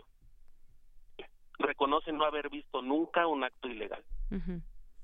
Dijeron, no, no sabemos qué pasó. A nosotros, a todos nos llevaron hacia el pueblo porque en el pueblo cuando se comete una conducta que se considera irregular, el uso y costumbre ordena llevaros al, hacia la delegación para que las autoridades locales del pueblo tomen cartas en el asunto. Pero aquí es, es algo que yo te, quisiera resaltar. Sí. El tema es que en ese momento, en 2003, la preocupación era que se entubara el río. Fíjate, ¿a, qué niveles de racismo estamos hablando? Porque el gobierno y empresas decían que si el río era usado por los indígenas, era ensuciado. Y entonces necesitaban un agua pura para esas flores, ya que son flores de exportación. Bueno, pues qué terrible, así como lo, como lo planteas. Y entonces, y déjame te digo un último dato que creo que se me, se me hace muy importante. Te acabo de decir que dos primeras declaraciones nunca se mencionó responsables de delito alguno. Pero mágicamente, 15 días después, resulta que los empresarios de Villa Guerrero dicen sí reconocer a quienes cometieron un delito, pero no tuvieron ni siquiera el cuidado de mencionar a personas que hayan estado en el lugar. Y te doy dos ejemplos. Sí. Dicen que uno de las personas que privó de la vida, porque ese es el, cargo, el homicidio, al, empresario lo pateaba. Resulta que esta persona demostró que tenía meses que había quedado paralítica. Y segundo, por si fuera poco, otro de los denunciados tenía un poco más de un año que había fallecido. Mm. Se demostró que lo que ocurrió es que los nombres y las características físicas de los liderazgos, porque se denunció a los liderazgos del pueblo, fueron obtenidos mediante videos y fotografías de las movilizaciones, de las protestas, de las mesas de trabajo con el gobierno y simple y sencillamente denunciaron a los liderazgos del pueblo. Nunca se buscó la verdad en términos de investigación. Siempre fue dejar hacer a la, a la comunidad. Pues sí, esto yo tengo entendido por las lecturas o por las notas en su momento, en los meses siguientes entraron hasta 100 policías a esta comunidad con órdenes de arresto. Ya había pasado pues bastante tiempo, yo me imaginaría que cuando se hace eh, pues alguna pesquisa o investigación se hace pues eh, lo más pronto posible, casi en inmediato cuando se reporta que eh, pues la muerte de este empresario, ¿no? Así es como debió haber sido. Sí, y cuando yo destacaría cuando se hace con apego a derecho. El problema es que no se trataba de una situación de Estado de Derecho, se trataba de aterrorizar a una comunidad que se había atrevido a defender el agua. Así es. Y, y, como, ¿sí? No, perdón, y te tendría que decir es que hoy por hoy el piso mínimo del que estamos partiendo es que su inocencia está comprobada. No es una conclusión su inocencia la que vamos a arribar es una situación que es de la que estamos partiendo. Y eso, incluso el viernes pasado, el Congreso local, este dato se me hace muy importante, votó y por unanimidad acordaron solicitar al fiscal del Estado de México se desista de la acusación en contra de los defensores para garantizar que obtengan de forma inmediata su libertad. Así es. Y, cuando digo por unanimidad, digo como dato, significa que todos los partidos, incluido el Partido Revolucionario Institucional, el que gobierna en el Estado de México. Y que gobernaba también en su momento, eh, cuando sucedió todo esto. Bueno, y además este llamado propio también, eh, un comunicado de la propia Organización de las Naciones Unidas que demandó al Estado mexicano información para esclarecer el caso y la protección de los derechos de los detenidos. Bueno, pues ante todo esto, pues quizás eh, la buena noticia va a ser que van a salir libres, pero 15 años, eh, digo, todavía faltan una serie de trámites y análisis, pero casi 15 años de prisión. Nos decías, una, uno de los presos es una mujer, los otros cinco son hombres. Sí. Y estuvieron todos la misma cantidad de, de años ahí en prisión. Varían entre dos y tres años entre ellos. Entre 12 y 13 años. Muy bien. Bueno, pues eh, si nos permites, José Antonio, pues queremos seguir de cerca este caso. Eh, esperamos una resolución mucho más clara en todo esto cuando ya estén libres, porque 15 años, 12 o 13 años de su vida, pasarlos en la cárcel, eh, acusados de manera injusta, es demasiado tiempo. Claro, es demasiado tiempo y si me permites un último comentario de Yanira es que las autoridades del Estado de México, todas, deben entender que esto no puede seguirse sosteniendo deben de recuperar su libertad los presos y debe haber sensibilidad para que esto no vuelva a ocurrir. Esto no esto no puede estar pasando en en, nuestro país ya a estas alturas del siglo XXI. Bueno, pues yo te agradezco. Queremos ir conociendo también, pues, a esas personas que, como muchos otros presos políticos en este país, aún permanecen en la cárcel. Y este es otro de los casos que quisimos también tomar para conocer mucho más de cerca y con esta defensoría que ustedes están haciendo desde el Centro de Derechos Humanos Seferino Ladrillero. Muchas gracias, José Antonio. Al contrario, gracias por el espacio y muchos saludos a los radioescuchas. Muy buenas tardes. Buenas tardes. Fue José Antonio Lara Duque, director de este Centro de Derechos Humanos Seferino Ladrillero, que llevan este acompañamiento, defensa legal de los presos de Tlanixco. Pues demasiados años en la cárcel para pues que les vengan a decir una disculpa. Afortunadamente, y hay que decirlo así, digo, finalmente no es echar loas a ningún gobierno ni nada. Qué bueno que se reconoce esa figura eh, de presos políticos, que se reconoce que hay presos políticos en nuestro país y que se analice con detenimiento también cada uno de estos casos. Continuamos. Porque tu opinión es importante, síguenos en nuestras redes sociales, en Facebook como Prisma RU y en Twitter como arroba PrismaRU.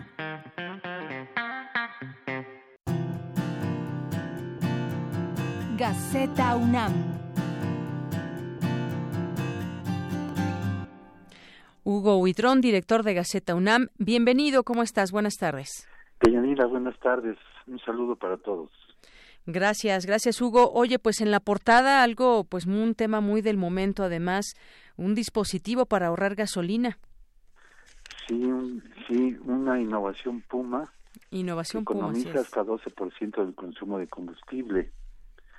Y este es, este es un trabajo de Héctor Eduardo Cid Luna, egresado de la carrera de tecnología de la UNAM, integrante del Centro de Geociencias con sede en Juriquilla, también de la UNAM, que él creó un dispositivo termoeléctrico de alta eficiencia que capta la energía térmica que desperdician los motores de los autos de combustión interna. Así es. Oye, y un dato muy interesante, porque ya quienes nos estén escuchando dirán, bueno, ¿cómo puedo adquirir un dispositivo Puma, este dispositivo para ahorrar gasolina? Vamos a, a platicar más ampliamente en días posteriores, pero pues este dispositivo tiene un costo de alrededor de tres mil pesos, que un usuario promedio lo recupera esta inversión en año y medio. Exactamente. Y ya para Y este- toda la vida poder ahorrar gasolina. Así es. Y esto parte de un- una empresa que formó Eduardo Cid y que resultó ganadora del, eh, del primer lugar en la categoría de modelo de negocio del Grupo de Innovación Tecnológica. Sí. Es un concurso que se impulsa aquí en UNAM donde participan pues muchos alumnos, muchos emprendedores. Y este es un, este resultado de uno de estos. Es un trabajo que hicieron para este concurso y resultaron ganadores. Y así como estos vamos a ir dando a conocer más porque hay bastantes emprendedores aquí en, en la UNAM. Qué bueno. Y en otra nota, en nuestra co- contraportada, traemos la bienvenida a 481 estudiantes extranjeros con olor a puma. Ya son, vienen de diferentes lugares y ya, ya son, ya tienen el aroma puma. Pues bienvenidos. Y también hoy, como tú, como ya lo comentaron ustedes, regres- regresaron a clases eh, el resto de los alumnos. eh, Hace dos semanas eh, regresaron el, el bachillerato, los TCH y la preparatoria y dos facultades y ahora ya estamos, ya están todas las facultades, escuelas, ya hoy en normalidad. Muy bien, pues qué, qué gusto que entren de nuevo a clase y ya podemos tener aquí también, invitar a algunos estudiantes que andaban de vacaciones. que andaban de vacaciones. Qué envidia. Así es. Bueno. ¿Qué más, Hugo? Este, te- tenemos una nota de Matilde Petra Montoya, primera médica del país. Este, ella abrió el camino del saber para muchas mexicanas. Es una nota que se la recomendamos porque es, es una nota que tiene que ver con la actualidad, con el trabajo de, la- de las mujeres. Este, ella inició hace muchos años, pero es, es un ejemplo para, para todos nosotros, tanto para mujeres como para hombres. Muy bien, una nota de Fernando Guzmán. ¿Qué más, Hugo? Y un, un premio de filosofía a una alumna de posgrado también. Tenemos también también este que en la UNAM se tiene el banco de datos científicos más grande de México.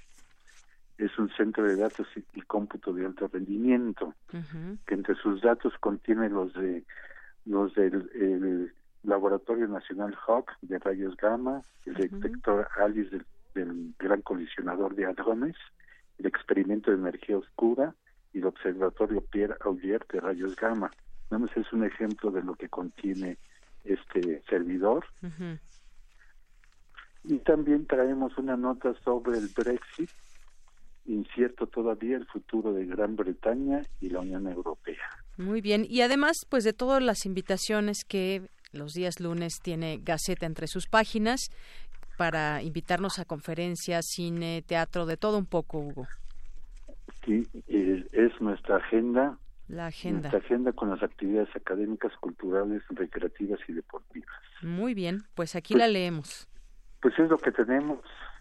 Y no se olviden que nos pueden seguir en gaceta.unam.mx, en nuestra gaceta digital, hay, hay algunas otras cosas que no tenemos en la Gaceta Impresa, pero hay, hay, algunas cosas muy interesantes. Claro que sí, también la consultamos por esta vía. Muchas gracias, Hugo. Gracias a ustedes y un saludo y como siempre sean felices. Igualmente, hasta luego, buenas tardes. Buenas tardes. Queremos escuchar tu voz. Nuestro teléfono en cabina es 55 36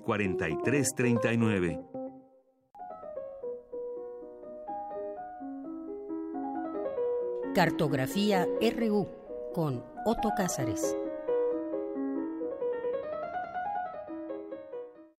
Bien, Otto Cázares, ¿cómo estás? Muy buenas tardes. Pues encantado de estar aquí. Ya listo para la cartografía. de saludar a nuestros radioescuchas. Hoy voy a reflexionar acerca del Museo del Prado porque este gran museo cumple 200 años. Cumple la edad que solo les está deparada algunas ceibas, cumple la edad que solo les está deparada algunos fresnos o, a otros pocos seres vivos sobre la Tierra. Mientras que los árboles longevos viven, las formas de vida cambian, y lo mismo puede decirse de los museos. Tienen todos los museos la sabia terquedad de un árbol. El museo, en términos generales, no solamente el Prado, sino en términos generales, es la casa del nómada intelectual. Es la casa para el que no la tiene. El museo es casa para los artistas del mundo flotante. Es la casa que rescata a los que llevamos una vida superflua.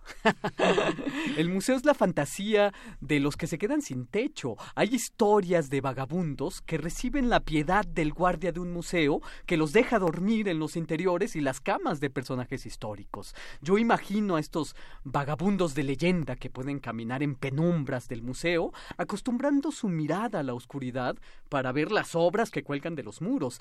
Es como ver las estrellas en una noche oscura. Eh, junto a las salas de cine, el museo es el lugar de la contemplación, es el lugar donde la contemplación se da. Son reductos de la ciudad donde se presupone luz interior. En las salas de cine, en penumbras, se proyecta luz. En las salas del museo se da, merced a la contemplación, la interior iluminación. Museos y cines son lugares a medio camino entre lo puramente sagrado, como el templo, y lo puramente civil, como la plaza pública. Fíjense, así es como yo evoco al Museo del Prado en Madrid.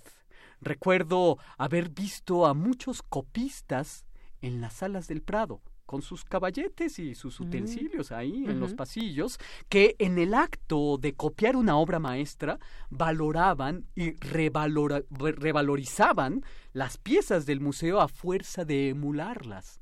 Habían copistas de las meninas, habían copistas de Sopo, habían copistas de los cuadros de Tintoretto, etcétera. Las obras se realizan, por así decirlo, cuando ya no le pertenecen a su autor propiamente dicho, sino le pertenecen a, la esfera pública del deseo. El amor que el mundo le tiene al Museo del Prado tiene una linda historia. Va como una trenza de la mano con la hispanofilia. A principios del siglo XIX, el escritor Ludwig Tieck tradujo a Cervantes al alemán, abriendo con esto un mundo que fascinó a muchos escritores alemanes fascinó, por ejemplo, a E.T.A. Hoffman, el autor de El Arenero, entre otros cuentos maravillosos, que escribió versiones acerca del perro Berganza, que es un personaje cervantino, un perro que muerde por la ciudad los tobillos de los músicos mediocres, los músicos que desafinan en la orquesta. Significaron estas traducciones de Ludwig Tieck eh, al alemán el descubrimiento sensible del gran siglo de oro español, el acceso a la poesía de Lope, a la poesía de, eh, de, Góngora, esta pasión por lo español, no solamente quedó en Alemania, también enfebreció la mente creadora de un habitante de las estepas rusas. Nikolai Rimsky-Korsakov compuso un capricho español, con fandango y todo. Por supuesto, Korsakov nunca estuvo en, en España, pero enfebrecido su mente creadora por España, compuso esta pieza.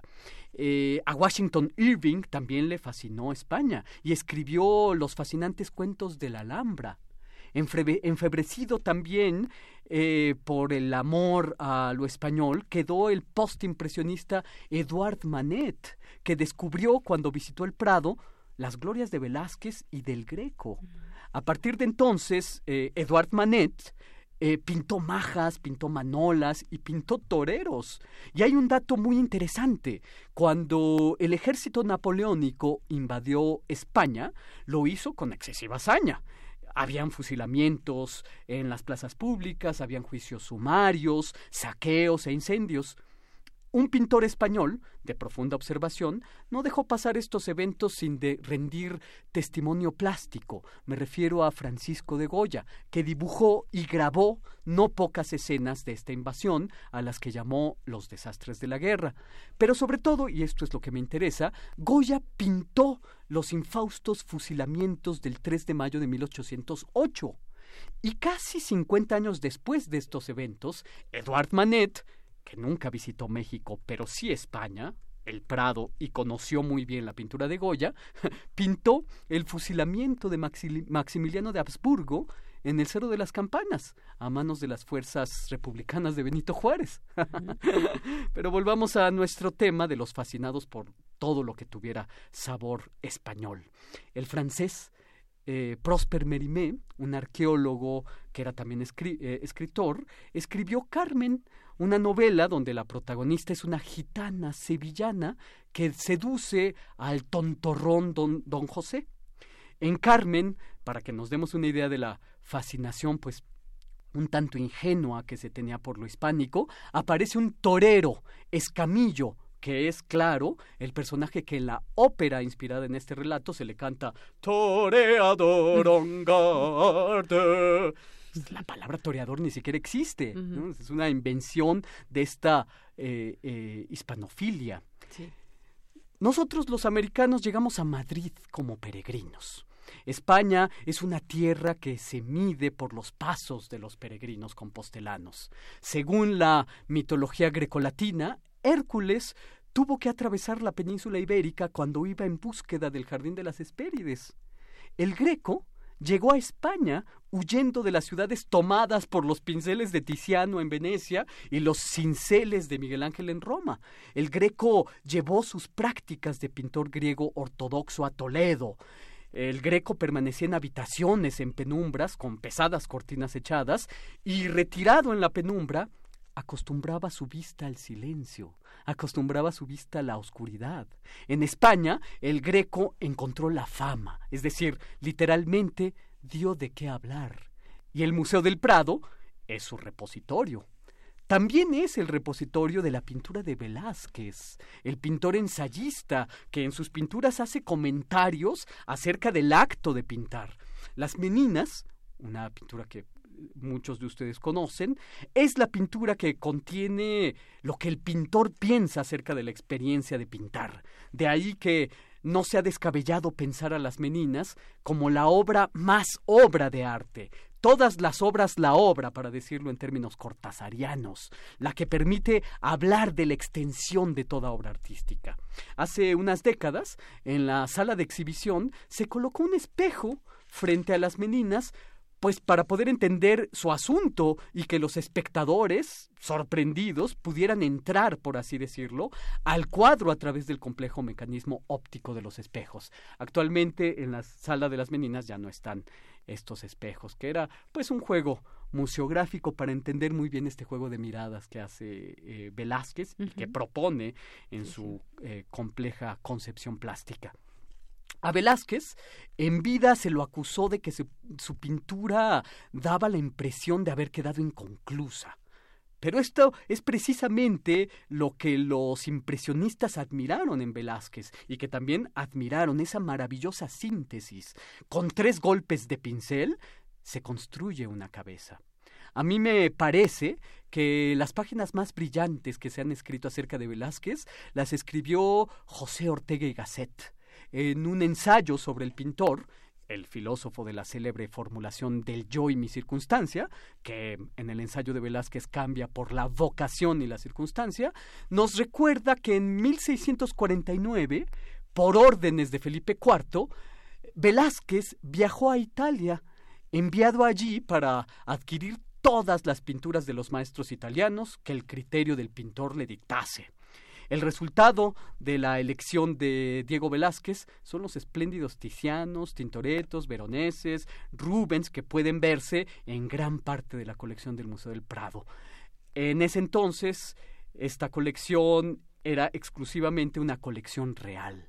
Fernando VII, que es el monarca que Goya pintó en varias ocasiones, es quien decide utilizar el edificio del Paseo Madrileño del Prado como pinacoteca y lo hace en 1819 hace 200 años. En la década siguiente a la inauguración de esta pinacoteca, la colección real es transportada a su nuevo recinto. Las obras maestras del Escorial, con los espléndidos ticianos que encargó Carlos V, van a dar a este edificio precisamente. Y solo muy tardíamente, en la década de los 80 del siglo XIX, son donadas al Prado las célebres pinturas negras de Goya por el barón d'Erlanger. Hay en este ciclo de pinturas negras una pintura de un perro semi-hundido en la tierra, o en la nada, quién sabe, que es un comentario acerca de la condición humana. Un perro hundido en la voracidad cósmica del vacío, un perro semienterrado, como nosotros, en la nada de la vida, como dice eh, Guido Cheronetti acerca de esta pintura. Las pinturas negras, que pueden verse en el Museo del Prado, son la oquedad que se abre en el centro mismo de la sensibilidad occidental. Es el gran bostezo que todo lo aspira, donde todo, aunque sean tauromaquias o manolas, adquiere un aspecto plutónico y de aquelarre. Yo recuerdo eh, estar ante la muchacha de Burdeos, una pintura del ciclo de las pinturas negras, y frente a esta pintura yo perdí la noción del tiempo. Es una bella mujer en un extraño trance. Es quizás el momento en que Psique ha aspirado el cofrecito con el perfume de la muerte que Perséfone le entrega en el Hades. Pueden googlear esta imagen y eh, apoyar o disentir mi interpretación de esta mujer en trance.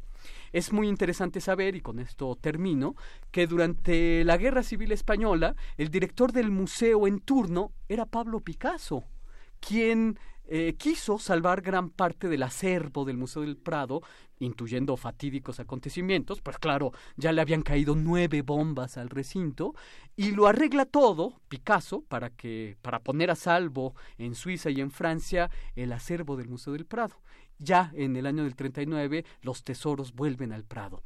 200 años del Prado eh, mientras el reloj del fin del mundo anuncia que faltan dos minutos para la oscuridad, como anunció el Boletín de Científicos Atómicos, que dicen que estamos casi al borde de la autodestrucción. Yo no soy catastrofista, espero que la noche sea la de las pinturas negras de Goya, luz negra de sabiduría humana, que cuelgan en el Museo del Prado como estrellas ornando la oscura noche. Y esto es lo que yo tengo que decir este lunes 28 de enero de 2019. Muy bien, pues muchas gracias Soto y vayamos al Museo del Prado, ¿no? Ay, sí, ¿no? Estaría muy bien porque fíjate Hacer que un de reportaje pronto para Prisma RU. Exacto, los recuerdos se diluyen. ¿Cuánto tiempo permanece en nuestra memoria un Bosco, un Greco, Velázquez? Yo ¿no? espero que con para esas siempre. esos detalles como los que podemos ver de frente en una pintura original en un museo. Sí, claro. Pero bueno, ya habremos de hacer aquel reportaje en, al- en algún Ah, momento para de la Prisma vida. RU. Muy bien, Nos Otto. llevamos a todo el equipo. Estaría muy a bien. Monse Magia, desde luego. Claro. Muchas gracias, Otto. Hablando de Monse Magia, pues nos vamos con Monse. Sala Julián Carrillo presenta Bien, pues lista. Montserrat Muñoz, ¿cómo estás?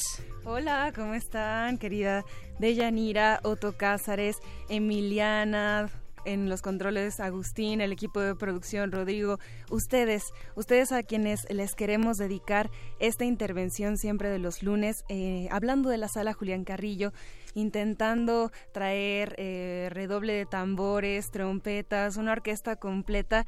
Y bueno, aquí acompañada de todos ustedes en cabina les cuento que ya tenemos un acercamiento a lo que es la semana completa del próximo mes de febrero. Iniciamos el primero, primero de febrero con concierto de raza mixta, que ya también estamos eh, pasando su promocional al aire en el 96.1, lo podrán ahí atrapar. Cuéntenos a qué hora escuchan sobre nuestras actividades. Nos dará muchísimo gusto también ahí, eh, pues unirnos, ¿no? Unir los oídos, unir los sentidos, unir su asistencia, el favor de, de ustedes, quienes hacen también nuestra, nuestra labor cultural. Entonces, tendremos eh, próximamente en febrero Raza Mixta, iniciando este viernes, cortando el listón de la sala. Amigos, se va a poner buenísimo.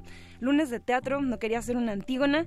A las 8 de la noche tenemos una conmovedora demanda de justicia de una madre que busca a su hijo desaparecido. Esto es una dirección de Edith Ibarra y actúa en unipersonal Alejandro Juárez Carrejo. Tenemos que hacer memoria, tenemos que hacer fuerza todos. Por favor, vengan a conocer esta, esta historia. Ya me estoy aquí yendo al martes.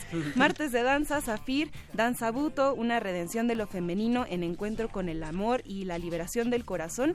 Compañía Crisol, arte del cuerpo escénico. Y esto es una ofrenda de danza Buto de Cindia Patiño, danza japonesa. Nos decía Otto la semana pasada que venía después de la Segunda Guerra Mundial y que hablaba sobre... Es el grito gestual. Exacto. Es un grito eh, articulado con el cuerpo y así pues vengan a conocer un poco de danza experimental los martes entrada libre de nuestros eventos recuerden son entrada libre los miércoles de Cineclub Radio Cinema tenemos el ciclo de Jonas Mecas, quien, bueno, recientemente nos enteramos que acaba de fallecer. Esto también, pues, es una dedicatoria al cineasta lituano, migrante, sobre el, cine experimental. También habló como acerca del cine como forma, ¿no? Como experimentación con texturas, con colores, como hasta cierto punto un ensayo visual. Él también fue poeta y bueno, lo recordamos con mucho cariño los próximos miércoles de febrero a las 6 de la tarde, entrada libre en la sala Julián Carrillo. Teatro los jueves de Equivalión, una conversación entre Hermes, Buda, Heráclito y Lucifer, dirección de Sergio Red, asistencia de dirección Claudia Aragón, compañía Madre Coraje. Todo esto en una, bueno, en una situación de humor que se dedica también a la vida, a la vida de todos nosotros. ¿Cómo se aplicarían estos principios de la mística a las mm. situaciones diarias, por ejemplo, a los celos, a subirte a un camión, mm. todo esto lo sabremos próximamente. De nuevo ahí está sonando raza mixta y ya tenemos también cartelera completa. El 8 de febrero estará Vibra Mucha de reggae fusión, el 15 a deriva de folk latino, el 22 toque bulanga, fusión y bullanguería, todo esto también transmisión por el 96.1 de FM a las 9 de la noche y terminaremos por decirles que es la última semana de inscripción, es la última oportunidad que tienen de llamar al teléfono que les daremos ahora, que es el 56 23 32 72. Llamen por favor, les damos informes sobre los cursos, les contamos sobre la inscripción y todavía hay lugares para el curso de Liberando el gigante interior de lógica existencial por el maestro Eduardo Gómez Tagle. También para mm, eh, Voz, Poder y Creación de Alejandro Valdés, que habla sobre el poder de la voz expresiva y sobre Temple en el oído. Ya empieza el sábado. Empieza el sábado, sí. Yo estoy muy emocionado. ¿Qué tal? Estoy muy emocionado, me encanta, he estado estudiando muchísimo, oyendo muchísimo, entonces, por así decirlo, llevo la maleta cargada. Así que vengan también, con muchas ganas de platicar y de discutir aquí con, con, Otto. Cázares. el, formato me gustaría mm, comentar que es em, la sala abierta y dispuesta con una buena iluminación para que todos puedan escribir, para que también puedan compartir, pues de pronto fragmentos sonoros, eh, también proyecciones que haces con imágenes. Y aquí me gustaría hacer también un paréntesis que ya lo tenía en mente y qué bueno que, que lo traigo porque es también bueno para todos.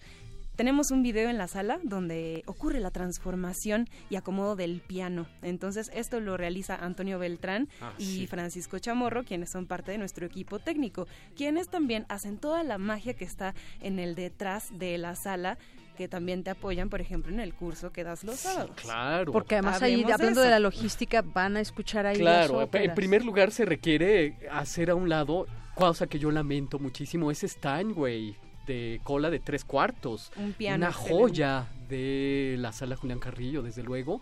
Eh, requiere, por supuesto, de todo eh, la habilidad de tramoyista y de que Toño Beltrán se pase por el paso de gato para ajustar la proyección, ajustar los niveles de volumen, etcétera, porque en efecto se trata de un curso eh, que requiere de la proyección de la ópera, siempre una elección de los mejores videos.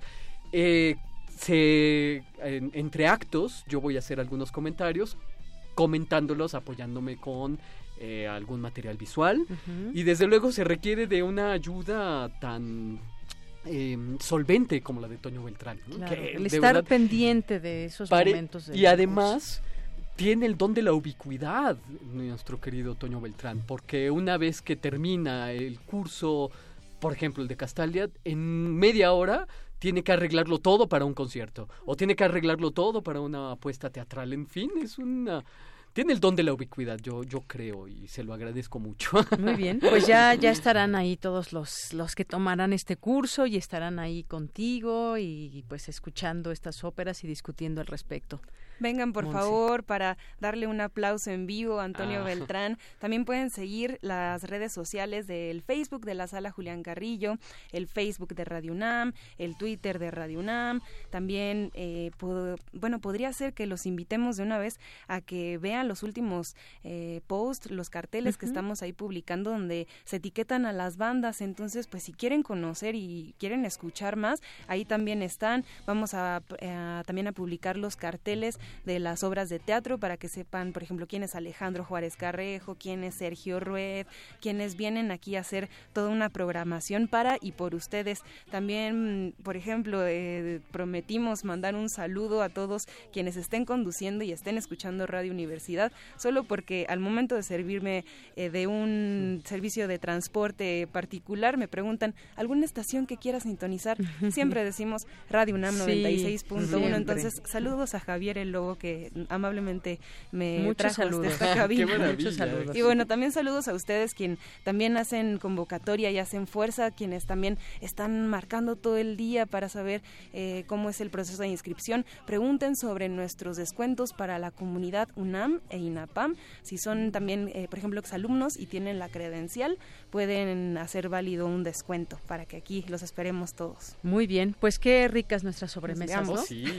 Gracias. Algunas, fíjate, parte de nuestras sobremesas aquí también que tenemos algunos eh, participantes del público que hacen sus eh, llevan, nos mandan sus mensajes. Dice, hace rato platicábamos de los ficheros, de que ahora ya puedes traer todo el catálogo de las bibliotecas de la UNAM en tu dispositivo a través de una app y yo decía, ¿se acuerdan de los ficheros? a ti sí te tocaron, pero ¿no? Claro, pero es que quien, quien suela visitar la biblioteca central, todavía los están ficheros los, están ahí entre pisos, que, ya están en desuso, ¿no? Porque pues, empezó después la computadora y ahora desde tu teléfono o acceso a internet. Nos dice Edgar Chávez, la primera vez que usé un catálogo de fichas fue a los ocho años y de ahí nació mi vocación de bibliotecario. La Mm. última vez fue hace unos seis meses cuando entré a la biblioteca pública que me quedaba cercana para preguntar cómo obtengo una credencial. Bueno, pues nos comparte aquí su opinión del uso de los ficheros. Saludos a, to- a, a nuestro amigo Chávez y Sí. a todos los bibliotecarios. Y nos dice el zarco, jaja, su risilla socarrona locuaz de Otto Cázares. bueno, nos dice aquí eh, Alejandro Cardiel, fenomenal, como siempre, la cartografía, que va a ser uno de tus alumnos, Muchas ¿eh? gracias. Sí, sé que Alex Cardiel estará. Bienvenidos. Muy bien. Lo cual me da mucho gusto. Bienvenidas. Pues bueno, nos despedimos. Con esto llegamos al final de esta emisión. Gracias, Montserrat. Gracias, Otto Cáceres. Gracias a todo el equipo. Soy de Yanira Morán y en nombre de todos ellos, gracias. Buenas tardes, buen provecho. Hasta mañana.